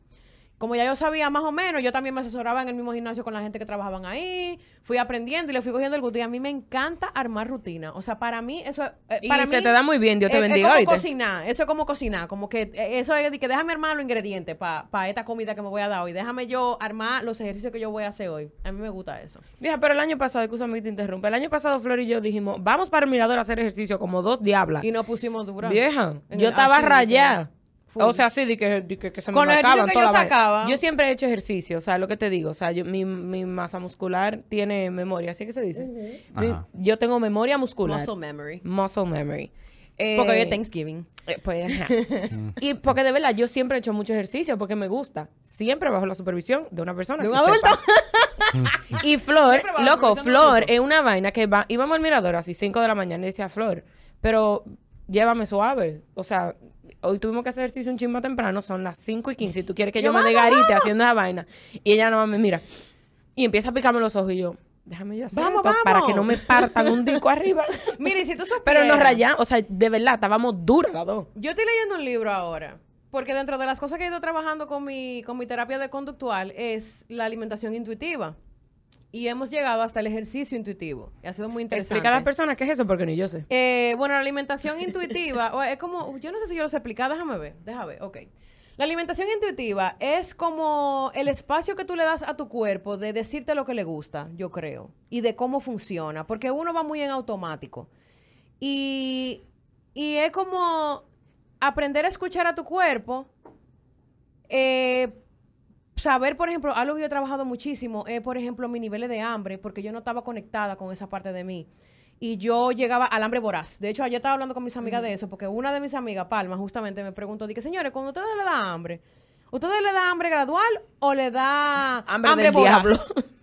Y, y como yo al final, mi, o sea, mi desorden alimenticio degeneró al final. O sea, al- ya yo no estaba de que bulímica, pero sí tenía binge eating disorder, que eso es cuando tú te hartas. Atracones. Atracones. O sea, cuando tú comes hasta que te duele la vida y tú no puedes parar. Yo lloraba. O sea, yo comía y yo me ponía a llorar porque yo no podía parar. Porque el eating disorder, eh, o sea, el desorden Son alimenticio muchos. son, tiene Son muchas muchos, ramas. Sí, sí, hay mucho. eh, no sé cómo es esa misma palabra. Gracias, Alicia, que no me acuerdo. Muchas Eh, ramas. Muchas ramas, sí. Muchas raíces. Eh, de la, la que se me quedó al final era esa de, de lo... ¿Por qué? Porque yo me restringía mucho, porque tenía esa cultura de restricción, de diet culture, de no me voy a... De yo no puedo comer esto, pero me gusta, y, pero no me lo puedo comer, pero me gusta. Entonces era como que, mira la mano, entonces ¿qué hago? Me Eh, mato. Aprender a comer. ¿Cómo tú aprendes a comer? Tienes que darte la oportunidad de comértelo todo. Entonces, empecé con el proceso de intuitive eating. Yo no se lo voy a explicar de que 100%. Si quieren, llamen a Alicia, ya continúen y ustedes averiguan. No, y, y yo te puedo dar un poquito de luz ahí. Eh, Sí. eh, al final, como intuitivo, como lo dice su nombre, es tú aprender a, a reconocer las mismas señales que te da tu cuerpo Sí. de apetito, de cuando tú estás satisfecho. Por eso es muy importante comer despacio, Sí. no tener ningún tipo de entretenimiento mientras tú comes. verdaderamente tú estás, tú sabes, presente en el momento. Ser consciente. Mira, uno de los consciente de, lo que tú estás haciendo. Pero para que la alimentación intuitiva funcione, no puede haber disparate en el plato. Y, eh, y eso es algo en, en lo que Sí. alguna gente yo veo que se pierde. Sí. ¿Por qué? Porque inmediatamente tú tienes disparate en el plato. Esas señales que te van a, a enviar a tu cuerpo no son correctas. Porque hay un, un override. Es decir, de- del momento en que tú metiste azúcar, eh, carbohidratos refinados, comidas hiperpalatables, ya tú no puedes obedecer las señales de tu cuerpo. No. Porque esos son alimentos que literalmente están diseñados para que tú quieras comer Para más. que te dé seguidilla. O sea, literalmente, hay, hay unos científicos en, en cada una de esas empresas de comida, de chips y demás, que su trabajo es cómo hacemos que este chip, que este nacho que tú te estás comiendo, tú quieras comer más. Tú no, no haya bien tragado uno y ya tú quieras meterte otro en la boca. O sea, se dedican a eso. Yo no sabía. Sí. Sí. Sí, Mira, hay, de hay cosas- departamentos de ingeniería en, en- Sí. eh, de, dentro de toda esa cadena de, de comida procesada, de junk food, que cómo vamos a hacer que este alimento sea más Así adictivo. Así wow. Mira, una de las cosas, por ejemplo, que, porque cuando tú aprendes a comer intuitivamente, sobre todo que yo lo recomiendo, tú puedes hacerlo solo, pero yo recomiendo hacerlo con un guía, una guía profesional, honestamente. Porque si no te puedes frustrar en el camino. Eh, una de las cosas, por ejemplo, de, lo- de las técnicas que me fue enseñando, de las herramientas que fui obteniendo en el proceso, eh, era, por ejemplo, comer sin distracciones. Eh, Sí, porque viendo una serie, mi amor, yo me mando comer antes de que me diera el hambre voraz. O sea, yo sé que me va a dar. Porque uno sabe a la hora que uno le da hambre. O sea, si tú te pones a pensarlo, tú más o menos sabes a la hora que tu cuerpo dice, mira, yo quiero comer ya. Empezar a organizar mejor mi alimentación para comer antes de llegar a ese punto de, hambre. Aparte de eso, una cosa que fue lo que una de las cosas que más me ayudó, deja el último chin. Porque oigan el pensamiento, esto es un pensamiento de gordo. Oye, esta vaina. Yo siempre dejaba de que el último chin, el más bueno. Y Al a mí se me importaba comerme cualquier parte que yo no me quisiera comer con tal de llegar a ese último chin. Eso son vainas de gordo. ¿Por qué? Porque cómete lo que más te gusta primero. Y después, si tú dejas algo y tú dejas lo que menos te gusta, tú no te va a No pasa importar. nada, claro. No pasa nada. Entonces empecé a dejar el último chin. Eso me cambió, entonces me, me, me revirtió el, el pensamiento de gordo. Y dije, ok, está heavy, me lo voy a comer primero. Pensamiento de Sí. Yo, y además, yo no, yo no- si yo fuera flaca, yo no dijera eso, para mí no me monten. Eh, entonces, nada, empecé con eso. Eso me ayudó muchísimo. Parte del proceso me frustré mucho porque como ella me dijo, mira, no te pongas restricciones, cómete lo que tú te quieras comer cuando tú te lo quieras comer. Le hace, si tú quieres comerte un hamburger al mediodía, cómetelo. Ok, perfecto. Yo empecé a hacer eso y empecé a mira, Rocket, Rocket, tengo la. Y dije, coño, mano. Pero me está funcionando. Porque yo lo que estaba era pensando todavía con mi mentalidad de yo lo que quiero es rebajar y todavía la tengo y no es malo eso. Eso no es malo. No. Lo que pasa es que tú tienes que ser coherente. ¿Entiendes? Si tú quieres rebajar, tienes que hacer algo para lograrlo. Que la coherencia es muy importante en la vida. Obvio. Entonces, nada, empecé a comer como todo lo que yo quería de manera organizada. Porque antes yo me lo comía sin orden. Ahora era como que Como mira, ¿tú chivo sin ley. Yo y de repente cuando yo vi que eso no me estaba dando los resultados que yo quería, yo dije, "No, pero en verdad yo soporto como moderar esto más." Y ya mi cuerpo empezó a pedirme otro tipo de comida y yo misma ya no quiero ciertas cosas en ciertos momentos, a diferencia de otros momentos donde yo sí estaba para eso. ¿Qué pasaba? Como yo estaba tan restrictiva y yo sentía que yo no podía comer eso porque, eh, porque se me iba a acabar el mundo, no sé, como quiera estaba gorda, no sé qué era lo que me, mi mamá me iba a hacer. Eh, yo lo que hacía entonces era que estaba siendo tan restrictiva durante tanto tiempo con esas cosas que cuando me la comía me las hartaba. Sin embargo, cuando empecé ya a permitir comerme esas cosas de manera natural, de decir, mira, a mí me gusta comer, por ejemplo, a mí me encanta el dulce de leche, me encanta, me encanta, es mi- el único dulce que a mí me gusta. Por mí se pueden desaparecer todos los dulces, menos eso y, lo- y la gomita sour. Eh, y yo tengo, por ejemplo, y yo todavía lo estoy, y yo sé que eso va a desaparecer, porque por ejemplo, ya tengo una semana que yo no, que no me lo como. Yo compro, compro la, la- la lata de dulce de leche, la meto en el freezer y cuando yo quiero algo dulce en la noche, yo cojo una cucharada de... Una cucharada es una medida establecida. Una cucharada, sí, para que no sea de que, ¿qué cucharada? Una cucharada de medida. Una cucharada de sancocho. Me cojo la cucharada, me como mi cucharada de dulce de leche y yo soy feliz. O sea, feliz. Yo soy de que loco, realizada. Yo comí, hice algo que yo quería hacer. Porque si no lo hago, a lo mejor lo que hago es que al otro día, o cuando ya no aguante más, Hace un binge. un binge de esa vaina. Ah, Y te la lata. Mira, yo tengo cuatro meses, o sea, yo tengo ya ocho meses que I don't binge. Y tengo cuatro meses que no overeat, sobre cómo, porque no es lo mismo. O No, sea, no es lo mismo. No es lo mismo. No, no y tengo mismo. cuatro meses que ya yo no como de más.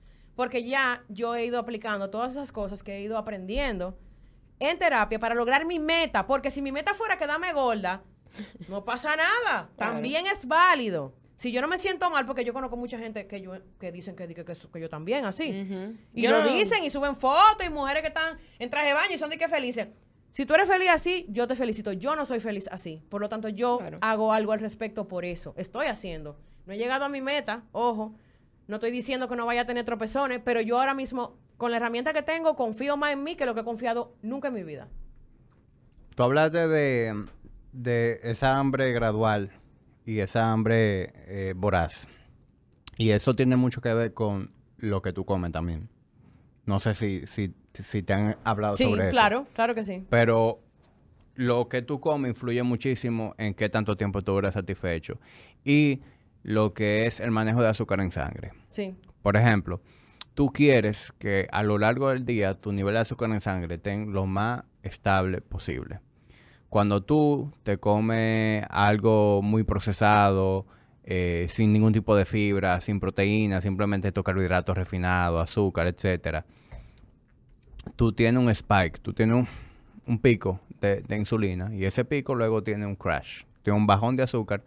Y cuando tú tienes ese sube y baja en los niveles de azúcar a lo largo del día, tú tienes esos ataques de hambre voraz. Entonces, por eso es que lo psicológico, lo conductual, tú tienes que apoyarlo con, con el criterio de lo que tú estás haciendo.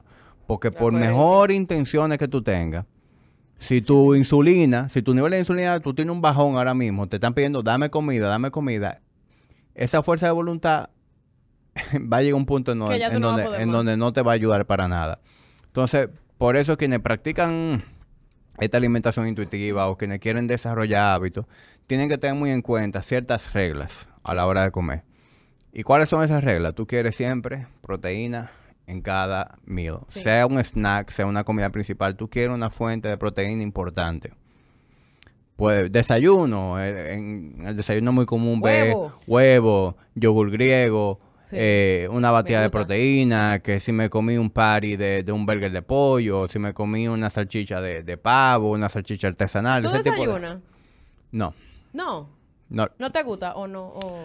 Sí me gusta, pero yo, yo hago eh, ayuno intermitente. Ok. Yo tengo muchos años en intermittent fasting y me siento muy bien ayunando en la mañana. Pero a mí me encanta el desayuno. Es decir, la- lo que se come en el desayuno, a mí me encanta. es. Y yo perfectamente puedo, en mi cena, por ejemplo. Breakfast for dinner. breakfast for Wow, dinner. eso es lo... Pero tú Y sabes me, qué es lo que pasa. y me puedo tirar de que- cena literalmente de uno- unos waffles, unos pancakes con un bacon. Tengo mucho que no lo hago.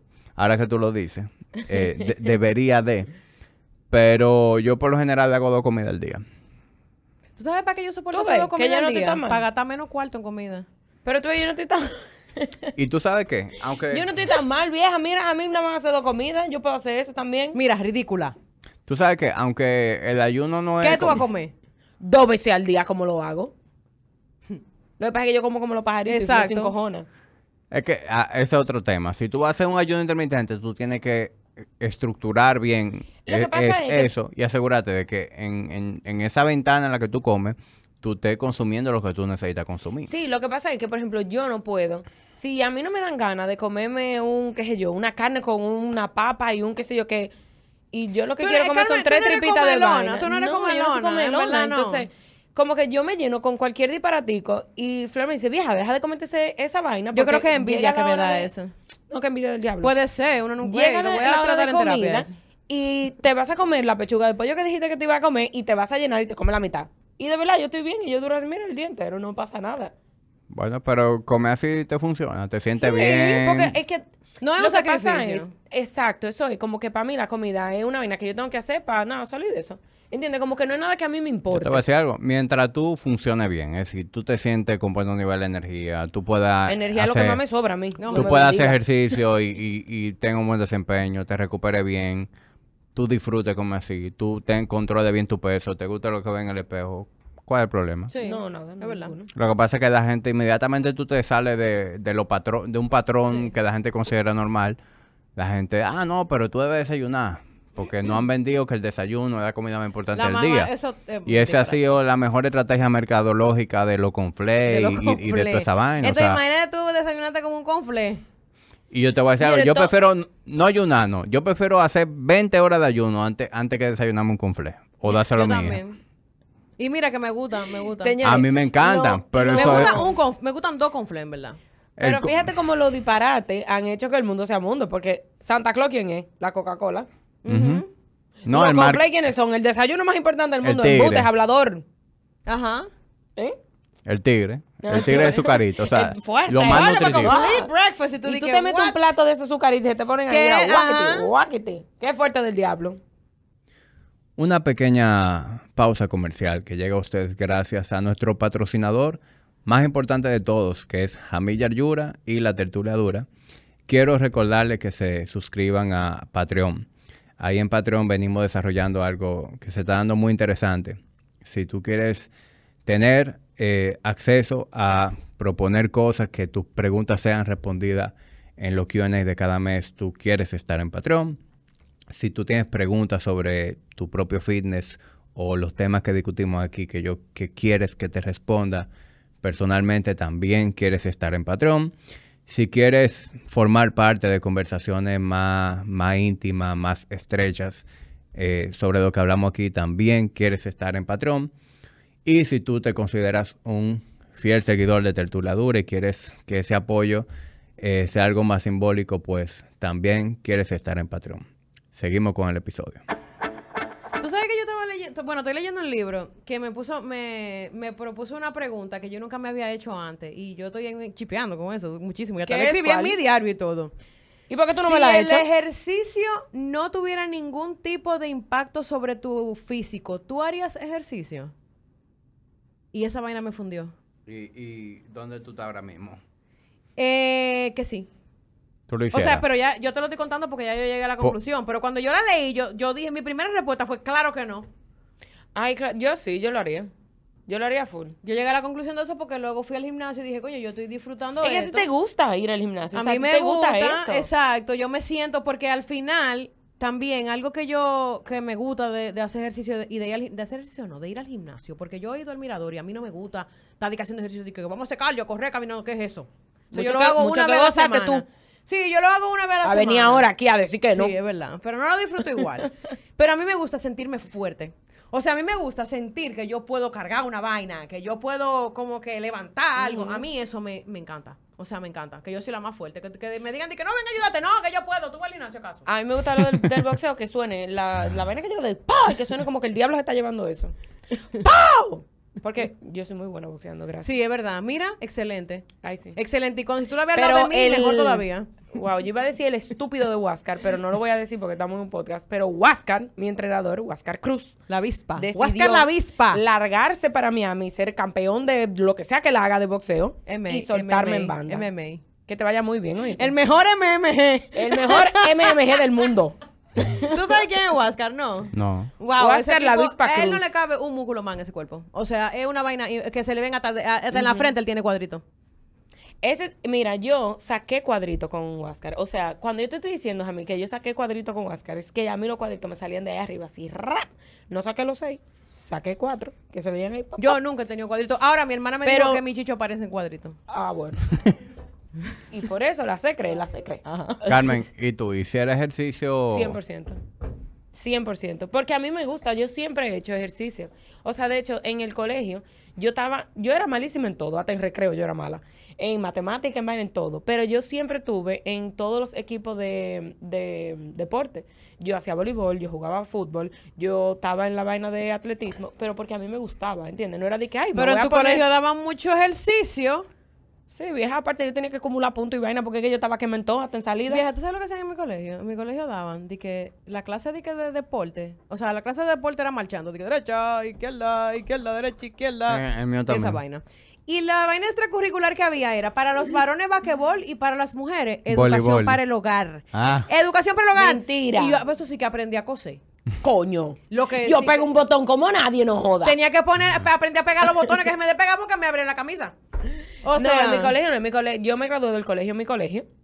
Y ahí había un, un sistema de vaina de deporte. ¿Cómo que se llama eso? Eso mismo. Eso Educación mismo. física. Educación física, bastante bueno. O Wow, sea, estoy sorprendida. mi profesor de deporte, o sea, deporte no, o sea, deporte de que PE, no, porque yo lo hacía eso porque el profesor era un español que estaba más bueno que el diablo y en siendo marinero yo lo hacía todos para que ese hombre viera una, pero eh, después extracurricular había muchísimo. Pero es de estos profesores que estaba bueno para tu parámetro de cuando tú estabas en el colegio y ahora tú lo ves y dices, ya a mí me No, gustaba no, esa no, no. vaina. o Bueno, si tú estaba lo ves ahora, bueno. Sí. tienes que verlo ahora como se veía en ese momento. Sí, veo yo una bicha. Me explico, me explico. Una bicha en high me school explico. hormonas. A mí me pasa que yo tengo recuerdos de, de mujeres que yo decía, diablo, qué buena está.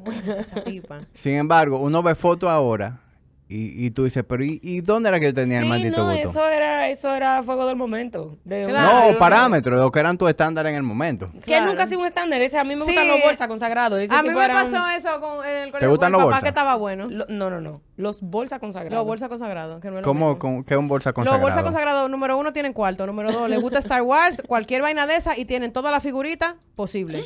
Y saben de todo. Tú le puedes preguntar de, de la bujía y saben decirte lo Y que es la bujía. Y tienen de eso. Ajá, y tienen de eso. Y saben. Le dije, ven acá, fulano, ¿qué es lo que está ahorita el vaina? Y te lo dicen. ¿Y ese término es de ustedes? O- Sí, yo sí, nunca lo había bolsa escuchado consagrado. antes. Sí, Bol- porque a mí me gustan o, o delincuentes que tú sientas que te van a atracar, tipo Nicky Jam. Tú lo sabes, por eso te estás riendo.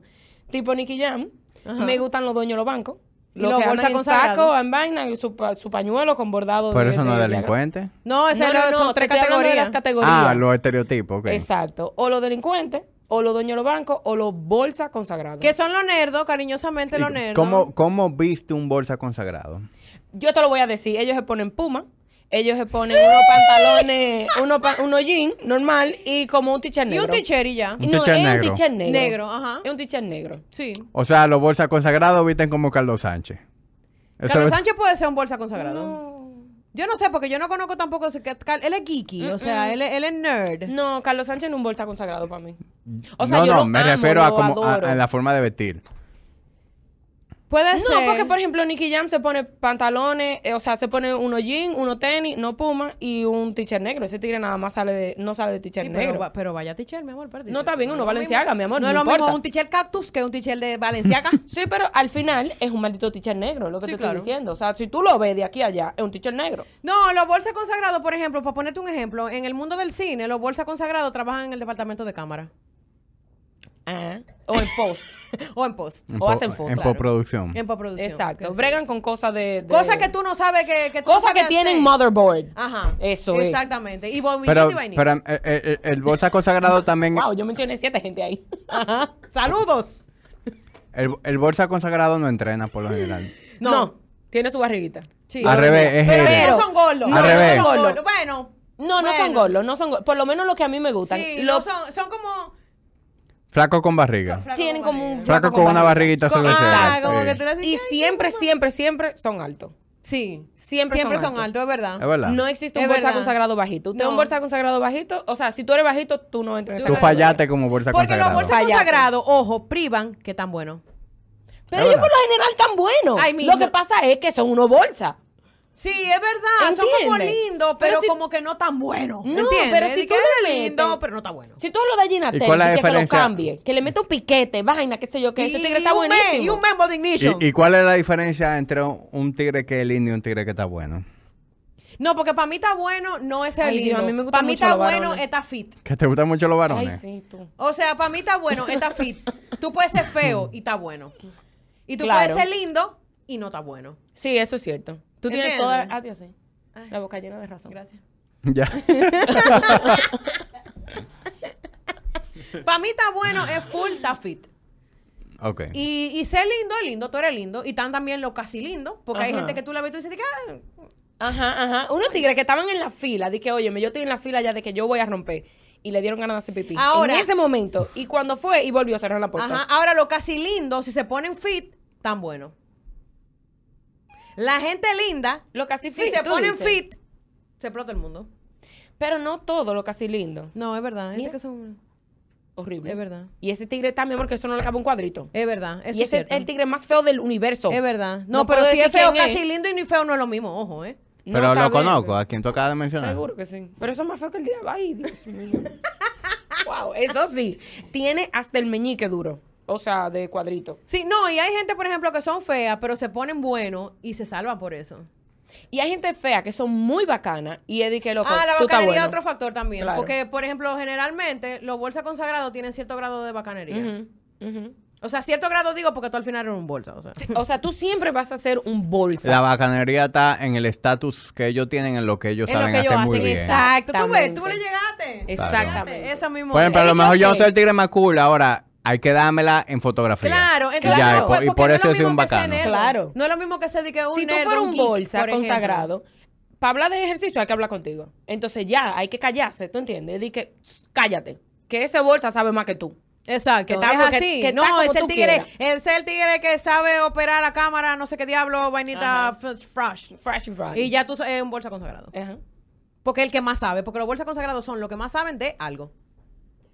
Y saben de cosas genéricas también, de carburador y vaina. Exacto. A ti como que tú tienes un bolsa consagrado que te ayudó mucho con mecánica, porque ya te hablaste de bujía, de carburador. No, es que todos tienen ese trade. Todos tienen. O sea, no, de verdad, es un- es- eso es parte. Todos tienen. Mira, nosotros Y- y, estábamos bueno, con un ya- bolsa consagrado hace unos días, no voy a- para no, para no decir timeline. Y yo tenía una situación con un... eh, Qué muchacho. Era con un... ¿Con qué era? Con la gasolina. Quería- yo quería calcular cuántos galones de gasolina iba a gastar un camión que yo le estaba haciendo una proyección de combustible para un presupuesto. ¿Y él sabía? No sabía hacer y yo no sé hacer tampoco. Yo solo tiré a lo loco. Y yo lo vi rápidamente así y dije, él va a saber. Fui.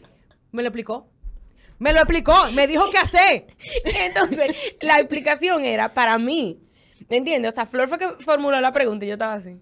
Ajá. Él fue decir. Carmen, Babeando. que tú- Carmen, con tú eso estabas babeando con, con el bolsa Sí, con la, con la respuesta, porque no hay una vaina que sea más, más heavy que te explique en una bolsería bien. Bien hecha. Esa vaina, mira, eso a mí, o sea, a ella le gusta más que a mí, pero de verdad, de verdad. Lo que pasa es que a mí me gustan un poco más los tigres que son más bacanos. O sea, la bacanería para mí es como mi debilidad y por eso me ha ido tan mal. Eh.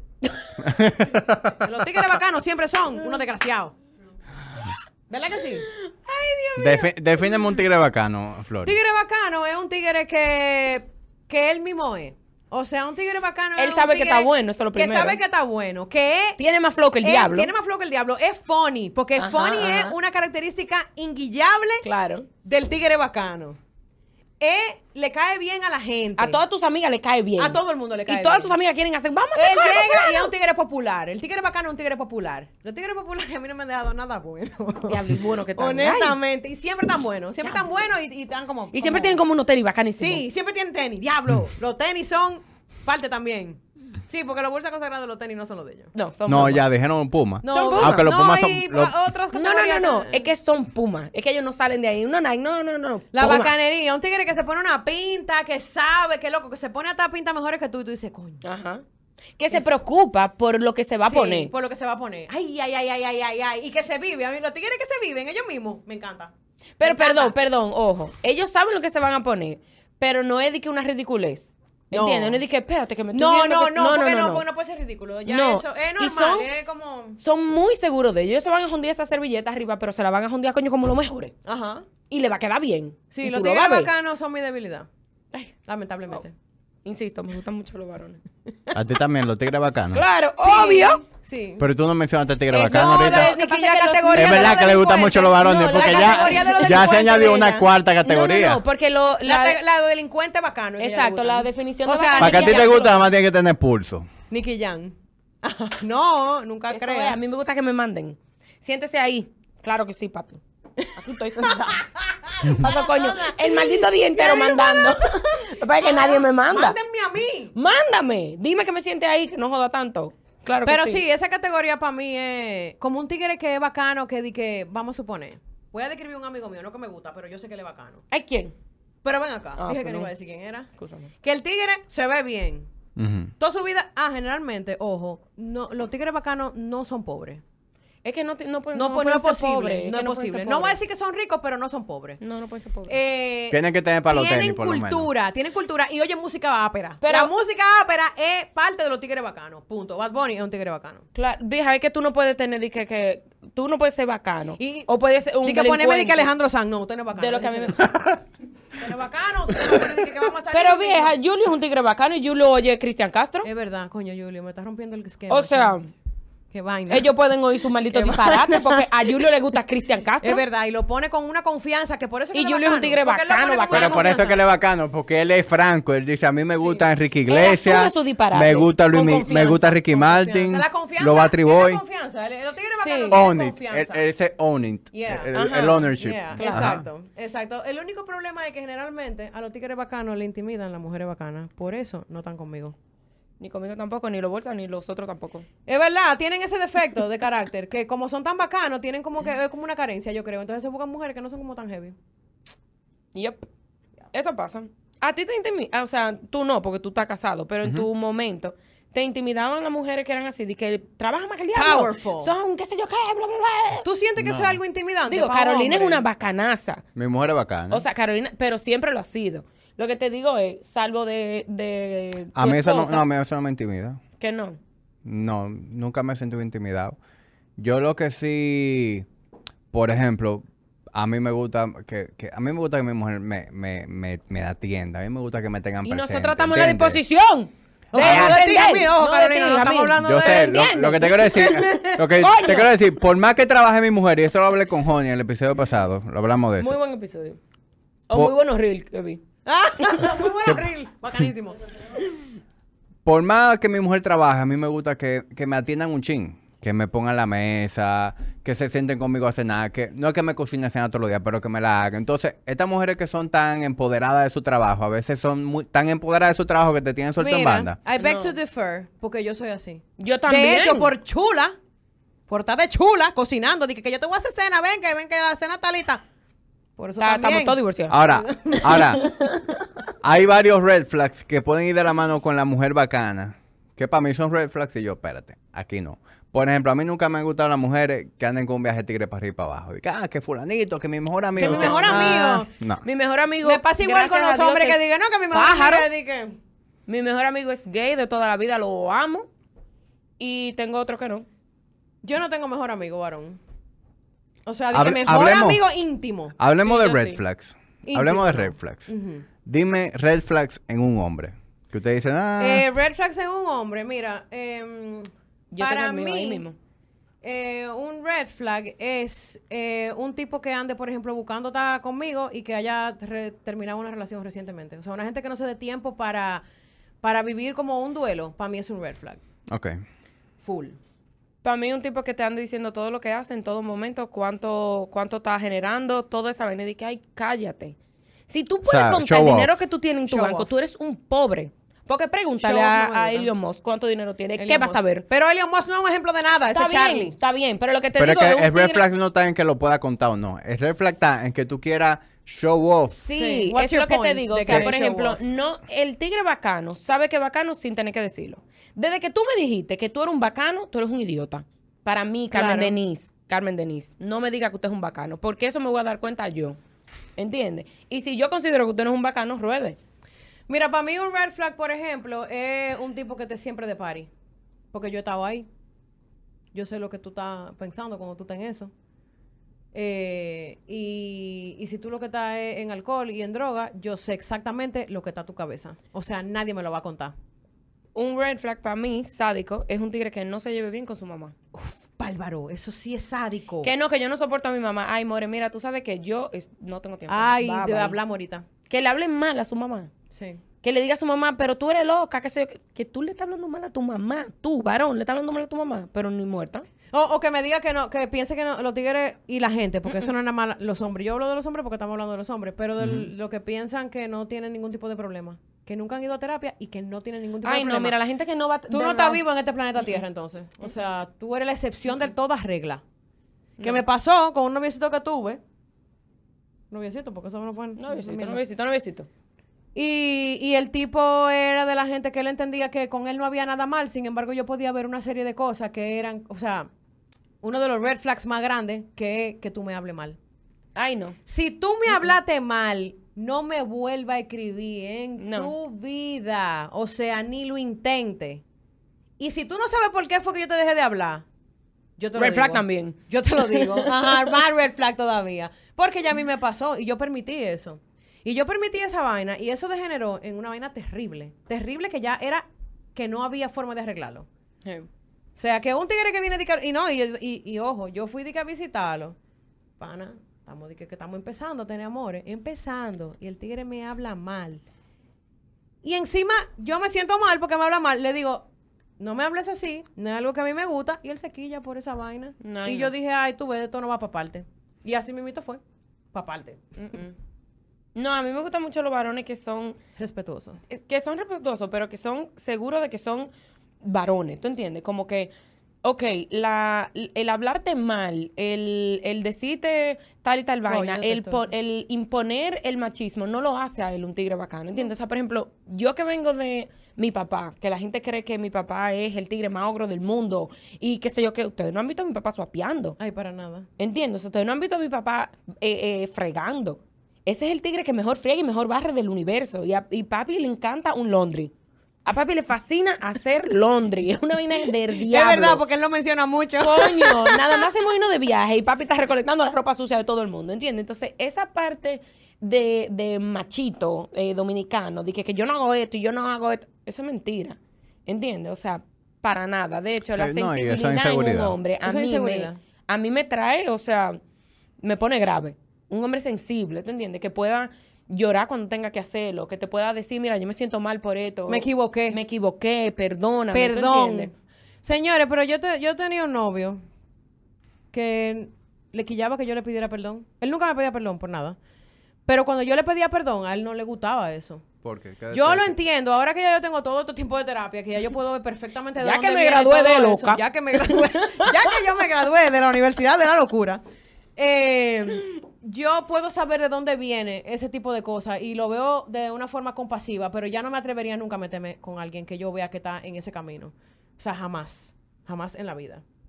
Eh, porque yo entiendo que una persona que, por ejemplo, eh, no sabe pedir perdón y no le gusta que le pidan perdón, es una persona que creció en un hogar donde nunca eso fue una palabra, donde nunca eso fue algo que se, que se trabajó, que se dijo, que nada. Y yo enti- lo entiendo como una carencia. Ahora Claro. bien, para mí, el red flag más grande que hay, más grande, más grande, no es nada de eso que yo dije anteriormente, porque tú puedes tener todos los problemas que tú quieras. Yo he tenido muchísimos problemas. El red flag más, más, gran- más grande que hay para mí es una persona que no esté dispuesta a buscar ayuda. O sea, para mí, eso es. El yo soy así. El yo soy así es para mí el red flag que, con el que yo no. Para mí es un deal breaker. Que no esté comprometido en el camino del cambio. Que no esté comprometida en el camino del cambio. ¿Por qué? Porque yo he sido de muchas maneras. Por eso te hablaba ahorita del tema de lo de, ah, que si rebajar, que si ser gordo. Yo estoy comprometida en el camino del cambio. Yo he sido de muchas formas, de unas formas tan feas que yo hasta me he podido morir por eso. Sin embargo, yo nunca me he querido etiquetar en eso de decir yo soy así. No. No. Yo quiero no de ser así. Yo quiero cambiar. ¿Cómo Claro. cambio? Pidiendo ayuda. Y que lo descubrí en el camino. Y eso que yo estaba diciendo ahorita, o sea, para corroborar con lo que yo estaba diciendo ahorita, yo estoy tratando de criar a mi hijo con la sensibilidad más grande del mundo. ¿Entiendes? O sea, si él se cae y llora, yo le digo, llora. Tú tienes que llorar porque eso te duele. ¿Entiendes? Porque he visto mucha gente que le dice, los hombres no lloran. Y lo que sea que... Yo, no. Y- e incluso se lo he explicado. Le he dicho, mi amor, cuando tú lloras, tú te desahogas. Y tú puedes soltar eso. Él tiene cuatro años, él no me está entendiendo lo que yo le estoy diciendo. Pero a medida que yo se lo voy repitiendo, él lo va a entender. ¿Entiendes? Y él sabe que, por ejemplo, conmigo él tiene una libertad de llorar. No- él no es un llorón que por todo Claro, llora. para nada, Ahora bien, para nada. si usted se cae y le dolió, llore. Claro. Y se lo digo, llore, no me aguante lloro. Llore y sáquelo. Y dime por qué tú te sientes mal y por qué tú te, por qué tú te sientes así. Hay veces que, por ejemplo, yo lo voy a buscar a casa de su papá y él no sabe diferenciar entre querer estar con mamá y querer estar con papá. Él entiende que si él quiere estar conmigo, o no entiende siempre, pero muchas veces, él entiende que si él quiere estar conmigo, entonces él no quiere a su papá. O si quiere estar con su papá, no me quiere a mí. Entonces estoy como tratando de, de trabajar como esa Que una cosa no tiene que ver con la Exacto, otra. como discernir entre una cosa y la otra. Y yo le digo, mi amor, si tú te sientes mal porque yo te fui a buscar a casa de papi y ustedes se pasaron el fin de semana entero gozando, es válido. Tú te puedes poner a llorar. Y tú puedes extrañar a papi. Tiene, gracias a Dios, tiene el mejor papá del mundo. Sí. Porque mi hijo tiene el mejor papá del mundo. Que le hace coro, que está ahí No, ese tigre él, vive para estar con ese niño. O sea, lo que a él le gusta, es, ese es su, su coro, es su hijo. Y le doy muchas gracias a Dios de que a Alberto Emilio le tocó a Alberto José de papá. Eh, y pero ese mismo coro, tú entiendes, que él siente con su mamá y que siente con su papá, él muchas veces no lo sabe diferenciar. Y él dice que, bueno, yo me siento mal ahora porque me fui de casa de papi. Pero él quiere estar conmigo, ¿entiendes? Y yo le digo, mi amor, llora. Y tú puedes dar tu lloradita. Y vamos en el carro y dime qué fue lo que tú hiciste con papi, que te gustó, quizá al- algún juego que tú quieras repetir. Vamos a hacerlo en la casa, enséñamelo, ¿tú entiendes? Pero es como tratar de criar a los varones con esa, coño, con esa sensibilidad Sí. que se ha perdido mucho. Que se ha perdido o no, ¿Entiendes? que yo creo que nunca ha existido. Yo creo que nosotros... Pero, es que- Digo- pero que yo creo que hoy en día es el tiempo en donde más conciencia existe Sí. sobre eso. Sí, Porque ya son cada vez más lo- los papás que piensan como tú me estás describiendo. sí. Y de hecho, yo creo que buscando una corrección, en, en algunas áreas no hemos ido a un extremo, en donde tú, si bien es cierto la importancia de que un niño demuestre sus sentimientos, llore, etcétera, también hay padres criando un niño demasiado sensible. Sí, ¿Entiendes? eso fue lo que te dije. O sea, no, no, es que, no es que un llorón, de que yo le voy a decir, sí, por todo llora. No, elige tu batalla. ¿Entiendes? sea- te diste con un chin de ese, de ese aire que está ahí en la esquina. ¿Qué- ¿Cuál es la lloradera? ¿Te dolió? ¿Eso no te dolió? Como me ¿Te decía mi papá. Como me decía mi papá. di que, pero hay que llevarte emergencia. De una vez me quitaba el dolor. di que Si yo- te puyo, no. Entonces, deja el show. Tú sabes que yo creo que a nosotros nos está tocando ahora, como con este tema de la, de la sobrecomunicación que tenemos, porque esto es algo que no, eh, no- no- esta- este tiempo que estamos viviendo ahora es un tiempo sin precedentes. O sea, nunca antes la humanidad, que yo sepa, porque la vaina de la pirámide, antes de eso yo no sé, eh, pero este tiempo de comunicación eh, tan exagerada que tenemos ha permitido que uno pueda ver tantos eh, aspectos de la vida que antes tú no tenías como ese, ese acceso. Yo, por ejemplo, me, me, dentro de las cosas que he ido haciendo en terapia, es eh, como reparenting myself. Lo voy a decir en español, a ver si lo logro. Eh, re- Repantereando tu vida. bueno, siendo mi mamá y mi papá, algo así, como rompiendo con esos esquemas que, que ya Sí, no me o sea, re- funcionan. reevaluando tu propio Sí. sistema de crianza. Exacto, gracias. Wow. Damn it. Déjame, déjame- Revaluando mi sistema de crianza. Y yo, por ejemplo, he comenzado a seguir muchas, eh, muchas páginas de terapeutas que viven publicando sobre eso. De hecho, cuando escuchen este, este episodio, a los que les interese me pueden tirar por DM y yo le mando la- los links de la, de la, de quiénes son la gente que yo sigo, porque siento que han sido muy, eh, o sea, de mucho aporte a esta etapa. Y, y yo siento que nosotros como generación estamos teniendo la oportunidad ahora de romper muchos esquemas, de romper muchos patrones de poner límites. de poner límite, que es algo que, que yo no, yo ni sabía lo que era un límite. Para mí era como algo ofensivo poner un límite. Y el aprender a ponerlo, y no nada más límite a los demás, límite a mí misma. Ujú. Eso es lo más duro. Esos son lo más difíciles. Ponerte límite y ser fiel a eso. Y, exacto, límite y mantenerlo. Ujú. Y tener como que tu propio set of rules. Exactamente. De hecho, eso es lo que me ha ayudado. Por ejemplo, yo era muy people pleaser. En el sentido de que, por ejemplo, una de las razones por la que yo estaba siempre de par y no sé qué era, porque siempre hay una gente que te invita. Siempre va a haber una gente que te va a Sí. invitar a salir, a lo que sea. Siempre hay un coro, siempre hay una vaina. Y yo siempre decía que yo no tenía tiempo. Que yo no tenía tiempo de gimnasio, que yo no tenía tiempo de hacerme la comida, que yo no tenía tiempo de esto. ¿Por qué? Porque mis prioridades no estaban ahí. Cuando yo empecé a analizar mis prioridades, que eso lo trabajé en terapia, que mi terapeuta me dijo, coge tu estado de cuenta. y subraya todo lo que tú gastas en diversión. Cuando yo hice ese ejercicio, que yo dije, ah, ok. Es que me lo estoy bebiendo. Es que mi prioridad es beber y hacer coro. Esa es mi prioridad realmente. Y por eso yo invierto tanto tiempo y tanto dinero en esto. Pero hasta que yo no lo vi, yo no pude tomar una decisión al respecto. Porque para mí, siempre yo tenía una razón para decirle que sí a todo el mundazo. Sí. Ahora a me dicen, ay, que vamos a beber. Mira, mira, yo voy para el gimnasio. Mira, yo hoy voy a cocinar mi comida. ¿Por qué? Porque al final, yo me siento mejor haciendo eso que saliendo con placete a ti. No la estoy pasando bien, porque yo no- eso no era lo que yo quería hacer. No porque yo no salga, yo lo puedo hacer, pero no es lo mismo tú hacerlo todo el tiempo que tú hacerlo un día. No es lo mismo tú beber un día, como yo me estoy bebiendo esta copita de vino ahora, que tú hacerlo como un estilo de vida. Y para Claro. mí era un estilo de vida. No, y ya que tú fuiste tan abierto ahorita con, con todos los problemas que te pasaron de desorden alimenticio, cuento ahora que, por ejemplo, yo tuve un- una crisis existencial sádica el viernes pasado. Sí. O sea, de que yo paré de llorar ahorita. Porque yo, sal, yo no salgo nunca. O sea, yo estoy como en un estado de que yo no salgo. Porque yo prefiero estar en mi casa, lo comiendo TikTok. Y quizás... No Netflix, TikTok. No TikTok. Porque yo lo pongo en Netflix. Pero a mí lo que me gusta es ver TikTok. ¿Entiendes? O sea, me paso la semana entera trabajando. Si tengo Alberto Emilio, me voy para Coa o me voy para Punta Cana o, ha- o hago algo, ¿tú entiendes? O sea, alguna actividad con mi hijo de tiempo de calidad, para dedicarle tiempo de calidad. Ahora, si yo estoy sola en mi casa, yo voy a ver TikTok. ¿Entiendes? O sea, eso es lo que yo voy a hacer. Y yo dije como que, coño, yo tengo que salir de mi casa, loco. O sea, yo nunca me voy a hallar un marido. Es viendo A menos que sea un delivery y ¿Me no está pidiendo delivery no, tampoco. O sea, me siento bien, por ejemplo, a nivel físico. Me siento bonita, estoy en un peso que me encanta. O sea, me está yendo bien en mi trabajo. Todo, ¿tú entiendes? Como que tengo muchas cosas pasándome bien, pero Bajo control. bajo control. Pero yo, lo que me gusta es ver TikTok. Y yo dije, no, tú sabes qué, yo voy a salir este viernes. Pero yo lo estoy planeando desde el martes. Porque eso no dije que el mismo viernes dije, voy a salir. No, desde el martes yo estoy planeando que voy a salir el viernes. Y yo voy a estaba clara tal que yo no sitio. iba. Y yo, ok. Señores, yo salí. Lo primero es que me puse un outfit bello. Y dije, "Mm, mm, yo no voy a gastar esto aquí, ¿no? Ya ese fue el primer red flag. Es un, es un red flag. Porque de- desde que yo me cambié, que yo dije, bárbaro, qué bacana yo estoy. Dije, pero esto no es para hoy. Uop, y lo metí otra vez en el closet. ¿Qué es hoy entonces? No, el mejor día. No sé, no sé. No sé qué significó eso en ese momento. Ya lo sé. Ujú. El punto es que nada, yo fui eh, para la zona, a un sitio muy chulo, fui para Maraca, valga la cuña. Eh, fui con unas amigas, que sé yo qué, o sea, con personas que yo, tú entiendes, que veo mucho. Lo que yo me sentía como fuera de sitio. Y no era, yo no estaba haciendo nada que yo nunca había hecho antes.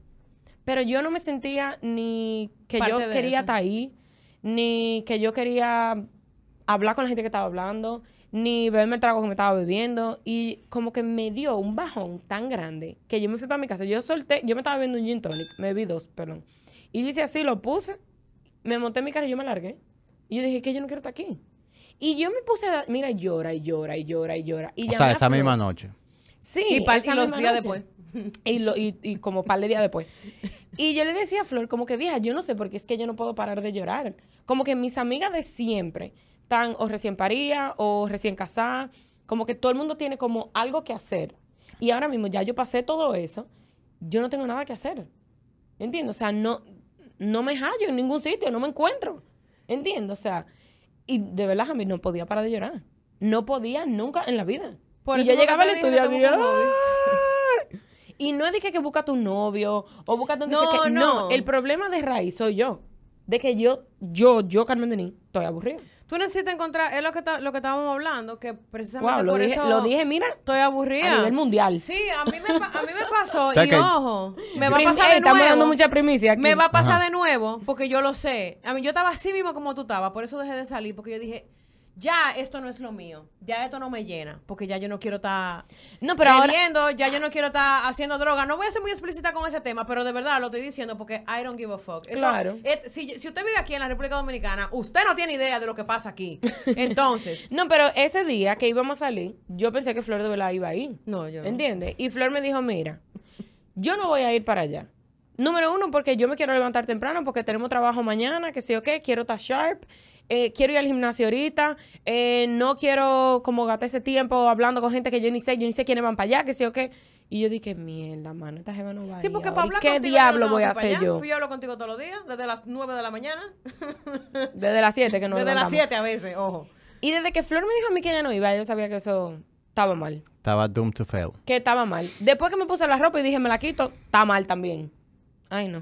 Yo Pero- creo que eso, eso fue algo que a mí me pasó hace un tiempo, que yo por eso tomé la decisión, porque ya yo no me sentía como que yo era parte de eso. Eh, me empecé a quitar, me empecé a quitar, solté, empecé a soltar de manera genuina, porque había una vaina que era que me pasaba antes, que yo soltaba, pero no era de verdad. Yo soltaba porque era algo que yo tenía que hacer.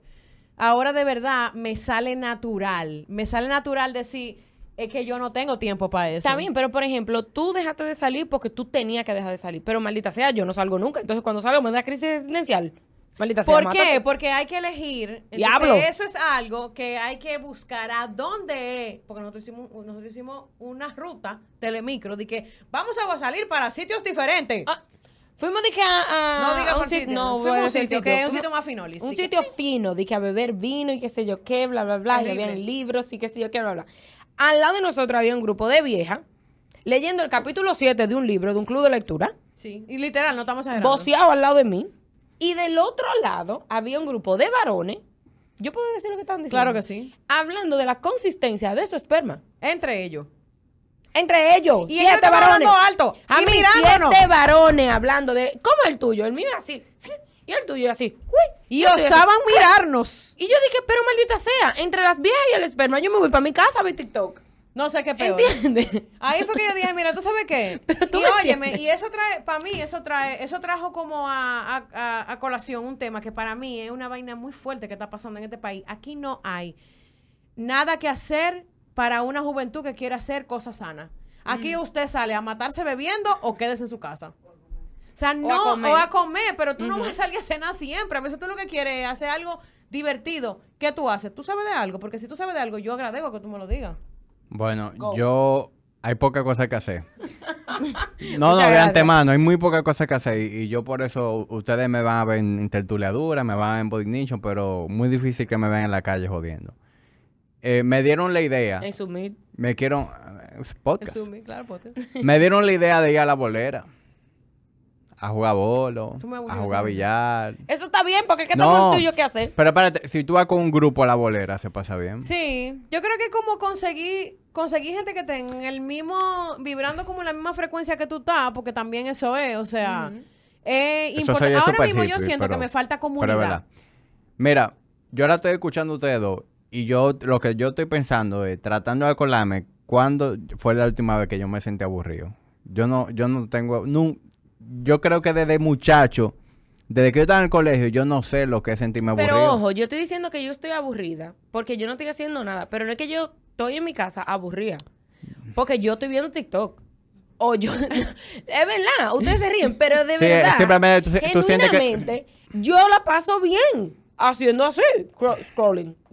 Y yo me, y yo me acuesto a las 10 de la noche, 9, viendo un TikTok, y de verdad yo no me aburro. Pero no es lo que yo quisiera hacer. Es algo que te toda mi vida. es algo que te llene. Exacto. Lo que pasa es que eso no tiene ningún tipo de trascendencia. Claro, es ¿entiendes? lo que te Entonces tú digo, sabes o sea, que tú estás viendo TikTok. Yo pero al mismo tiempo tú te sientes mal de que tú sabes que tú lo que estás poniendo de cada vez más estúpida viendo TikTok. Claro. No, pero yo no, no me siento estúpida, ¿entiendes? Para no, nada. pero tú sabes que eso no te está ayudando en Pero nada. no me a no ayudando serlo. No es, un nada. no es un aporte. ¿Entiendes? No. O sea, y ni- es, por y ejemplo, trascendencia, ok, ¿qué, tú, ¿qué hago con esto? O sea. Claro, mañana tú vas a ser mejor persona porque hoy viste TikTok. No, ni, bueno, yo saco buenas cosas. de Sí, es verdad. He sacado Ah. Sí, cosas es de- verdad, un poco. Pero no es, pero es como, como cuando tuve una película mala. ¿Entiendes? Por ejemplo, yo soy la mejor persona para ver películas malas. Wow, pero mira a nivel Dios. Pero una cosa que no te puedo explicar. A mí me gustan las películas de la gente que se chocan de que, "Eh", en los trenes y se enamoran. "Eh", y duran 10 años feliz y contento. Y le salen los corazones como por las orejas y la notrila. A mí me gusta eso. ¿Entiendes? Yo no puedo ver películas de gente que haya que, pensar, que haya que pensar y que si tú te vas al baño a hacer pipí y vuelves, ya pasó una película entera diferente. No. Yo tengo que ver películas estúpidas. Ah, Y pero mira sé- que juntate con, con Carolina, mi esposa. Mira, loca con yo clavo. Eso a mí no me va a sacar yo me nada puse, me puso a ver provecho. una película con ella el otro día. Yo le dije, tú no, puedes hacer eso. Pero ella, lo bueno es que Caro- Carolina, al igual que tú, está consciente de que eso No, es yo un maldito consciente. clavo Claro, y que eso es lo que ella importante, porque maña, No, no, no. fuera que ella dijera, vi un peliculón. No, no. Por ejemplo, todo eso, eh, esos reality de Love is Blind. ¡Ay, no! que Digo, son qué bueno, fatales. Porque lo que, para lo que yo veo. Señores, son fatales, pero que no salga un episodio nuevo de Love is Blind, una temporada, perdón, que me quedo en mi casa.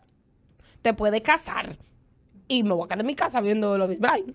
¿Entiendes? Mira, yo, yo creo que lo que le está pasando a ustedes dos, y, y aquí voy a privar en psicólogo, que estoy muy lejos de eso, es que No, ustedes han cambiado mucho su estilo de vida.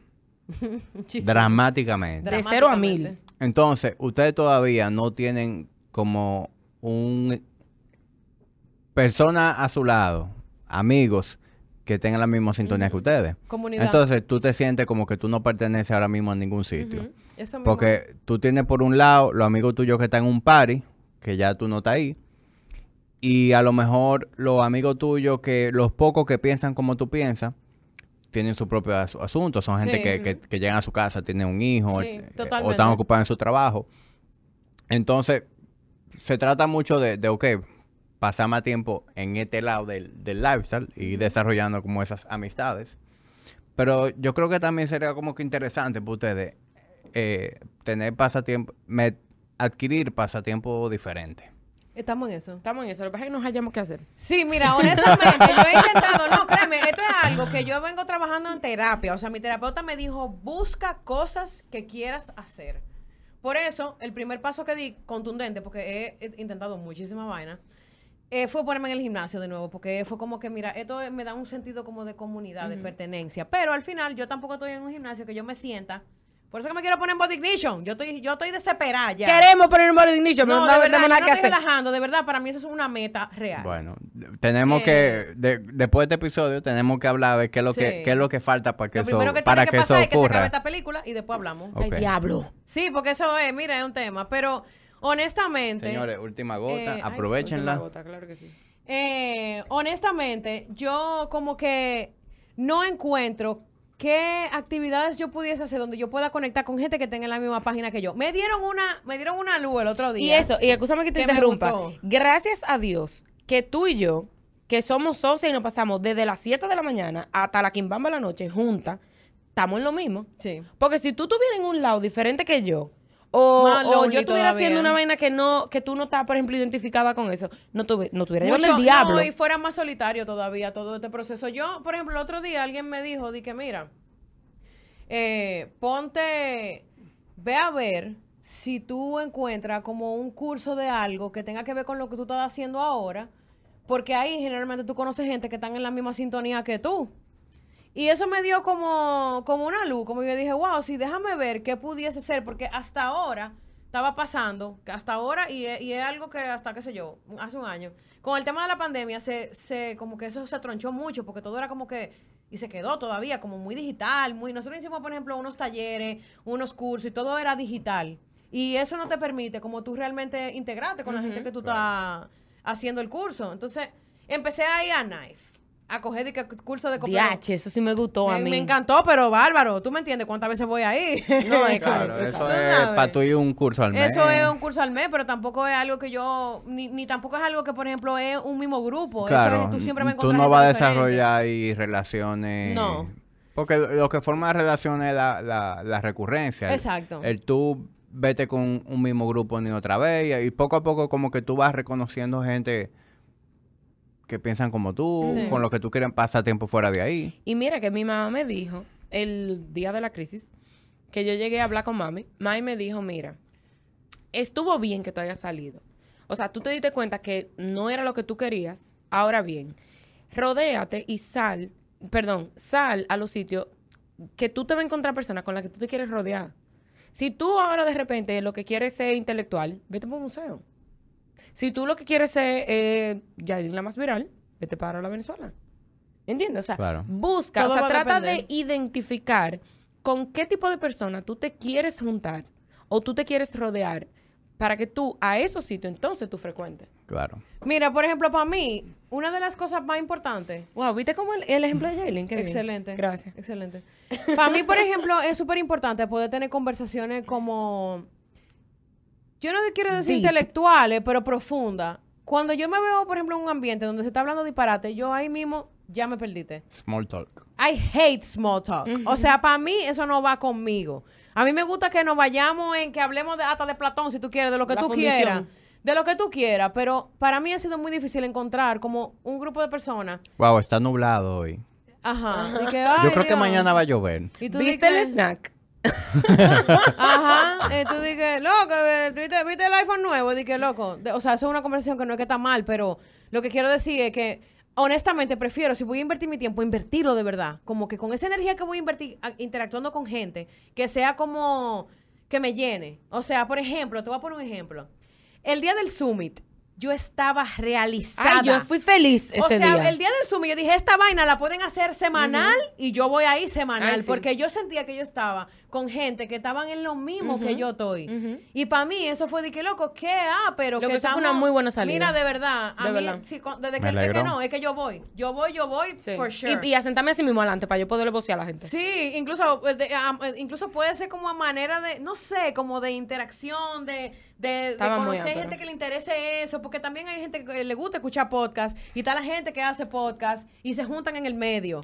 Tú sabes que a veces, cuando, cuando uno se siente así, que no hay espacios en donde se te hace no lo que tú quieres, o nadie está haciendo algo que tú entiendes que hace falta, lo que tú tienes que hacerlo tú. Que crearlo, diablo. sabía tú. que te iba a decir eso. te corresponde crearlo. Sí, sí, por- porque por ejemplo, mi, mi iniciativa de hacer podcast fueron muchas, pero una de las razones es que para mí hacía falta alguien que, a- en cuanto a, a forma de pensar el fitness, alguien que estuviera ahí afuera hablando, porque tú no puedes quejarte de que fulanito un idiota que está repitiendo lo mismo ni otra vez o que está dando un, un mal consejo cuando tú no estás haciendo ningún Que tipo tú de mismo no haciendo un aporte, claro. haz la diferencia tú. Entonces, ustedes que tienen cierta influencia, eh, creo que a lo mejor pudieran ser una, una luz para que hagamos más actividades de ese tipo, en donde gente que está en el mismo mindset que nosotros, porque ya me voy a incluir con Sí, ustedes, claro, me, claro me sí. identifico mucho con su manera de pensar hoy en día. Eh, coño, tengamos un espacio en donde juntarnos y no necesariamente tiene que ser una vaina, un evento, o sea, simplemente No. eh, nos juntamos en tal sitio porque, porque pensamos de manera parecida. Y, Sí. y aquí nos juntamos a, Wow, estoy muy a- de acuerdo. a- Wow, a- no, ahora mi mente está de que. a Ay, yo millón, sabía, yo sabía de que tú ibas a salir de aquí a armar un evento. No, no, no, no, mira. Yo sabía de que tú Porque es arrancaste que eso. yo Yo no te dije, puedo mierda. explicar lo llena que yo me sentí ese día. O sea, ese día yo me sentí que yo estaba entre gente que yo quería estar hablando de cosas que yo quería hablar y que no era aburrido, que no era, o sea... Estaba increíble. Como que se separaban las aguas ahí, ¿entiendes? Y para mí eso fue algo que me hizo todavía meterme más en crisis. Porque fue de que, entonces, ¿cuándo es el próximo? No, y que por ejemplo tú podías o reírte más que el diablo, por ejemplo, con Uriel, pero tú podías ir al otro, al, al Al que fue de los números, a, porque estábamos ahí a googleando, Santiago. a Santiago, ¿entiendes? Entonces era como, habían como muchas cosas que hacer en un mismo sitio. Sí. Sí. A mí me encantó, de verdad. Y Qué bueno mi que le respeto gustó. le quedó Ay, sumamente Dios, bien. se me acabó de ocurrir una idea. No, ay, no ay, ay, ay, ay, no lo voy a decir, pero No ya. empiece, que tenemos trabajo hasta el Pero, 22 de sí, diciembre. pero, pero, pero anótala. Eh, Eh, ella va a hacer una tabla cuando llegue. ella va a hacer un malito Excel cuando ella llegue en el drive compartido conmigo, con el diablo y con su madre. ¿Verdad ella lo que- va a hacer. pero tú sabes que es verdad, aquí, y yo me quejo de eso constantemente y, y- y lo hablo. Aquí no hay nada que hacer. No. Y nada, tú te das cuenta de y eso cuando, ejemplo, cuando, una cuando tú te vas de viaje y tú vuelves aquí, tú dices, ven acá, pero aquí nada más se sale a beber y a comer. No, y por Sí. ejemplo, una, una comunidad en la que nosotros estamos, por ejemplo, nosotros tres, que estamos que si emprendiendo, tú tienes tu negocio de hace mucho idea, tiempo, tú entiendes, quizás quieren eh, encontrar maneras de, de renovarlo o lo que sea. Es como un- una diversión inteligente. Eso es lo que yo siento que falta, como diversión inteligente. Diversión inteligente. Coño, lo, mira, lo Coño, resumiste. coño, dale Sí. ahí. No Exactamente. Sí, sí, porque diversión sana.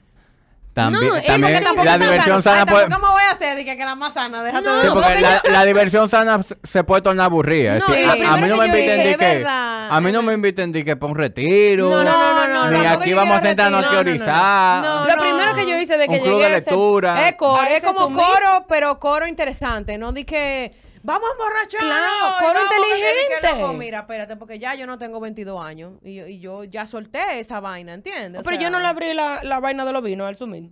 Que estaba el muchacho así sentado. Y yo, more, ¿y esos vinos qué hacen ahí? No, no está abierto todavía. Yo, papi, párate, ven, que después yo voy a entrar para allá y yo no sé qué lo que va a pasar. todo eso porque Y imagínate el tú. tipo se paró, mi amor, y abrió su vino. Pero tú entiendes, la pasamos súper bien. Aprendimos. Eh, hicimos coro. No, vimos para mí más eso varones fue que un el diablo. highlight. Para mí eso, hay muchos varones. Muchos varones, muchos vino, varones. muchísimos Muchísimo, varones. y pueden ir más, o sea, que ¿Entiendes? vayan. Entonces, él dije, loco, pero yo estoy, Una yo pregunta. estoy haciendo muchísimas cosas bien aquí. Paréntesis. En el, en el Summit, ¿qué, ¿cuál fue el estereotipo que predominó? ¿El bolsa consagrado? No, los dueños de los bancos. los De- tigres- ¿Los dueños de banco? Los dueños de Había muchos Dueños de dueños de banco. Sí. Porque no Y es que ellos son los dueños de los bancos, es, Es que, que ellos tienen como flow una posición. Sí. Es como de una jefe, es flow de jefe. exacto. Flow de jefe. Que Por eso estábamos pañuelo nosotros de monograma. O sea, espérate, porque estábamos Tienen pañuelos, dije, JQ44. Ajá. Lo- eh, flow de jefe. Flow de jefe era Con como... un Mont Blanc ahí enganchado. Ejé. Sí, tú sabes qué es lo que pasa, que los podcasts en su mayoría, por lo menos yo me he dado cuenta y lo que yo más escucho, son podcasts que te aportan a, a temas laborales, a temas de crecimiento personal. Entonces la gente que está en eso, comprometida con el camino del cambio, es gente que generalmente tiene o un negocio, una empresa, o una posición alta, o tiene aspiraciones a llegar. O sea, son gente que tiene muchas aspiraciones. Sí. Eso es lo que yo siento, porque aunque podcast hay mucho de entretenimiento, a la hora de que tú armes un evento que tenga que ver con eso, a la gente yo lo que pienso que lo que le interesa es compartir con las personas que están haciendo ese contenido para hacerle preguntas, socializar, plantear temas. O sea que yo creo que. Se define en coro Networking. inteligente. Networking, networking, claro coro sí. inteligente. Para mí esa es la mejor idea que ustedes han inventado en la vida Ay, entera. sí. Yo, yo Coro mira, inteligente. Coro inteligente. Bueno, vamos a seguir haciendo Ahí inteligente. había inteligente. bebida, ahí había coro, ahí había ya- varones. Ya, incluso ya, ya que estamos dando primicia, yo, yo vengo hablando con Julio de entre summits, porque el summit es un evento que lo, lo estamos ya visualizando dos por año. Ok. Pero entre summits, hacer mi- Son mitos. microeventos, microeventos. Es decir, agarramos a mira un collab de tertuliadura con este otro podcast. Ah, Y vamos a buscar un venue en donde que sea más íntimo, porque yo estoy claro de que yo no voy a meter 300 gente en cada vaina que yo haga. Sí, Coño, que quepan 30, 40. sí. Y que sea una vaina autosuficiente, yo no tenga que salir y que a montar eventos. No, y a buscar exacto. pollo, sino Mira, yo chulísimo. estoy aquí y este establecimiento se va a beneficiar del consumo de la gente que va a venir. Exactamente. Y cuando acabemos, tripeamos y eso se torna en eso, en diversión inteligente. Tú sabes Sí. que una de, la, una de las cosas que nosotros teníamos planificada con Alta Gama, que RIP, eh, una de las cosas que teníamos planificada era eventualmente hacer como un eh, como episodios en vivo. O sea, que nosotros pudiésemos grabar un episodio que pudiese ir gente que le gusta el programa, que le gusta el, que quisiera ir a preguntar, a interactuar. No teníamos como que todavía no llegué tanto a planificarlo de una manera tan estructurada, No, pero, pero eso era. pero que sí pudiese ser algo en vivo y que después tú te quedes haciendo coro. Sí, y que la misma gente no puedan preguntar cosas Y en- que son en gente que al final están interesadas en lo mismo que tú te interesado porque por algo te están escuchando. Sea, yo escucho Claro tu sí. programa, tu podcast, porque a mí me gusta lo que tú estás diciendo, porque yo me identifico. Yo escucho peso pesado, porque peso pesado para mí es algo que me aporta Un totalmente. saludo a los Yuname y a todo el que Totalmente. está ahí, que mira, está muy No, de verdad, ahora mismo yo estoy que estoy casi en, la universidad de pesos pesados. Wow. Yo- a mí me va a quedarme un birrete. No, entonces me da, me da risa porque Gustavo está casado con una de mis mejores amigas, con Ajá, Pachi. ajá. Entonces Gustavo siempre está como en, en el área de coro de mi vida. Entonces oírlo en esa área como tan profesional Wow, y como súper tan profesional, me laboral. encanta. Y dije, bárbaro, Gustavo. A mí cuando me hablan así como ¿Quién profesionales, como que me hablan sucio. Yo dije, ay, sí, dime, háblame más de números, de resultados, dame. Estado financiero. ¡Dame estadística! ¡Proyecciones! ¡Proyéctame! Me encanta. Ay, cállate, que el otro día fue para allá un muchacho que le dije, Gustavo, ¿qué es lo que? ¿Vas a cargar conmigo toda la vida? ¿O me lo vas a presentar? Sí. Y además te voy a decir algo, mira, y esto, esto es algo ya un poquito más personal, no sé si, si sea Más personal y más de cierre, porque no me sé tengo si que ir sea a así, claro. No sé si sea muy, muy personal, pero a mí me gustaría conseguirme un buen hombre. Un buen hombre es una persona que yo tengo mi- en mi cabeza, que está en el comprometido con el camino del Y cambio. ojalá tengo un primo. que obviamente. Que, quiere lograr que quiere lograr cosas en la vida que tiene como que una visión de la vida similar a la mía porque al final yo entiendo que una pareja es una persona con la que tú haces un proyecto de vida. Ser socia de Carmen me ha dado a mí todavía más perspectiva en ese sentido porque con Carmen yo estoy haciendo un proyecto de vida. Y yo lo que digo es loco si esto es lo que si esto es lo que significa tener una familia yo quiero eso mismo que yo tengo con mi socia en el trabajo yo lo quiero en mi casa. Claro.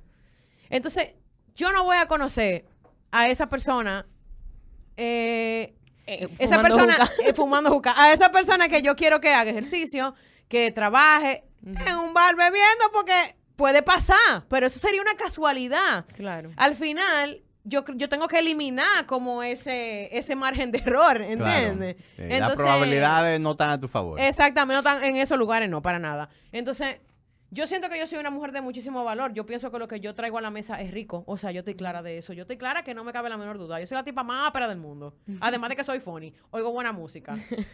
I'm super Soy cute. rubia. Soy I have a big ass. Exacto. Te está poniendo buena. Me estoy poniendo Está buena. para eso. O sea, imagínate, ¿entiendes? Claro. Yo tengo, yo me merezco una gente que esté en la misma. Claro que sí. Entonces, ¿dónde la voy a conocer?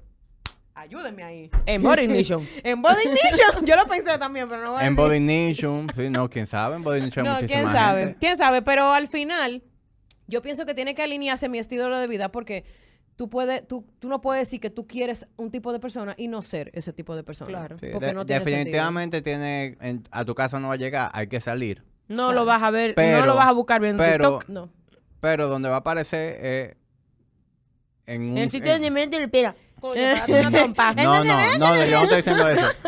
Tú tienes que frecuentar o hacer cosas en donde tú compartas con gente que piensa como tú. Sí, Exacto. claro. O sea que el summit cuando Si, si ese es el perfil que tú andas buscando, es más fácil que aparezca en un gimnasio, es más fácil que aparezca Claro. en una actividad como el Summit, es más que fácil que la aparezca. vida sentimental mía de Flor dependen de ti y de Julio, Ah, y de todo lo que hicieron el Summit, porque si no, nosotros nos vamos a quedar jamonas. ¿Tú te fijas cómo Jamil Yarjura forma parte de, de, de esa ecuación con el Summit y Body Ignition? Increíble. No, ta- ¿Y nos cómo ponemos, yo? mira, nos ponemos ella. Oye, nos ponemos buenas en Body Ignition. Vamos para el Summit, estando buenas. Ajá. Con los amigos que están buenos de ellos, que además son bacanos, que son los jefes. No, eso está, Ya. eso está cuadrado ya. Se acabó. Señores, quiero Salud. felicitarme porque nunca, nunca en esto no son ocho minutos, nosotros tenemos más de dos Tu horas cámara hablando. es esa. Ah, ok. Ah. Quiero felicitarme, otra vez lo voy a decir, porque en estas dos horas nunca le he dicho ni Yasuri, ni Yakuiki, Ni Yari Yuri. ni Yayuri Yuri. Porque le he tú dicho de Hamid. eso. Yari Yo te digo cualquier nombre menos Hamid. Menos Hamid. ¿Y por qué? No, porque no Ella tiene dislexia de nombre. Hay una amiga de nosotros que se llama Irene Freund. Ella le tiene en el celular Irene Fratuti. Y yo dije, mira, Flor, yo voy a ir a decir una- un nombre que Yo no se le escribí varias veces Hamid, no dijo Hamid, dijo. Pero yo siempre sé que, o sea, es algo por el estilo. O sea, Hamid Yari Yuri. ya sea Habubi, Hayiji, No hay forma. Hanegri, Bueno, algo así. Me Usted- felicito. Mi- Mira. Usted, usted- tú eres entonces mi segunda invitada en línea que sufre de lo mismo porque Honey vino la semana pasada. Duramos tres horas. Oye, qué duramos bueno. tres horas, doce minutos. Y cuando acabamos, ella ni siquiera se recordaba del nombre del podcast. ¿Cómo que se llama este podcast? Y yo, Honey, pero tú no me dijiste que tú eras fanática del podcast. No, yo sé. ¿Y cómo tú lo buscas en. Spotify? Tertulia Dura featuring Hayuji. Ayuya. No, Irene Fratuti. A Stephanie Mead. Bueno, gracias por venir, chicas. Gracias Ay, a ti. por la- invitarnos. La, la pasé muy bien y, y para que tú veas, terminamos hablando de cosas que no me imaginé que vamos a terminar hablando. Qué eso, eso, tampoco. eso siempre pasa. Qué ápero. Qué Yo, bueno, yo, estamos- yo venía con una mente, dije que ah, pero. Estamos abiertos, yo lo invité siempre. Allá en los controles Bueno, siempre son amigos de ya nosotros y nos ya apoyan. que no hay alta gama en el radar, eh, Podemos venir aquí lo- a hacer lo, que, nos- lo que nos queda de colaboraciones de Claro este tipo. sí. Claro Lo que Eh, sí. vamos para el summit que viene. Para el Summit y, no, y, y la tendremos en cuenta para los microeventos. No, Todos los microeventos Eh, del mundo. Mi diga- futuro oye. marido depende de que tú me lo halles a mí. Díganle a A Julio. no quiero show. diga- díganle a Julio que, que- que las invite a, a Julio la, de nosotros. a la fiesta de Gepiano. Claro que Pero sí. nosotros salimos No, pitando y aplaudiendo. Yo espero, mira, yo no sé si es una fiesta de. Gepiano, pero Julio, espero que haya una fiesta de Gepiano estudio porque yo paso demasiada hora de la semana aquí para que a mí tú me dejes. No, no, no. bueno, Julio, Julio, tiene que invitarnos a hablar del evento de Navidad. Julio de tiene que invitarnos como el año pasado, todo gratis, todo patrocinado Gratinado, por, por sí, Julio, sí. para yo ir No a tiene beber que ser y a comer pizza como no yo tiene que ser con patrocinio porque la gente viene a hablar demasiado. No, no, no, y mi patrocinador es. Julio, que lo pague él, a mí que me Sí. importa cómo lo pague. Julio que resuelva. Julio, a mí que me importa. Es verdad, yo lo que pasa es que soy muy chulo, pero eso por No, chula, por eso que está todo divorciado. Bueno, A Julio que pague. Señores, nos vemos en una próxima tertulia dura. Happy Thanksgiving. Happy Thanksgiving.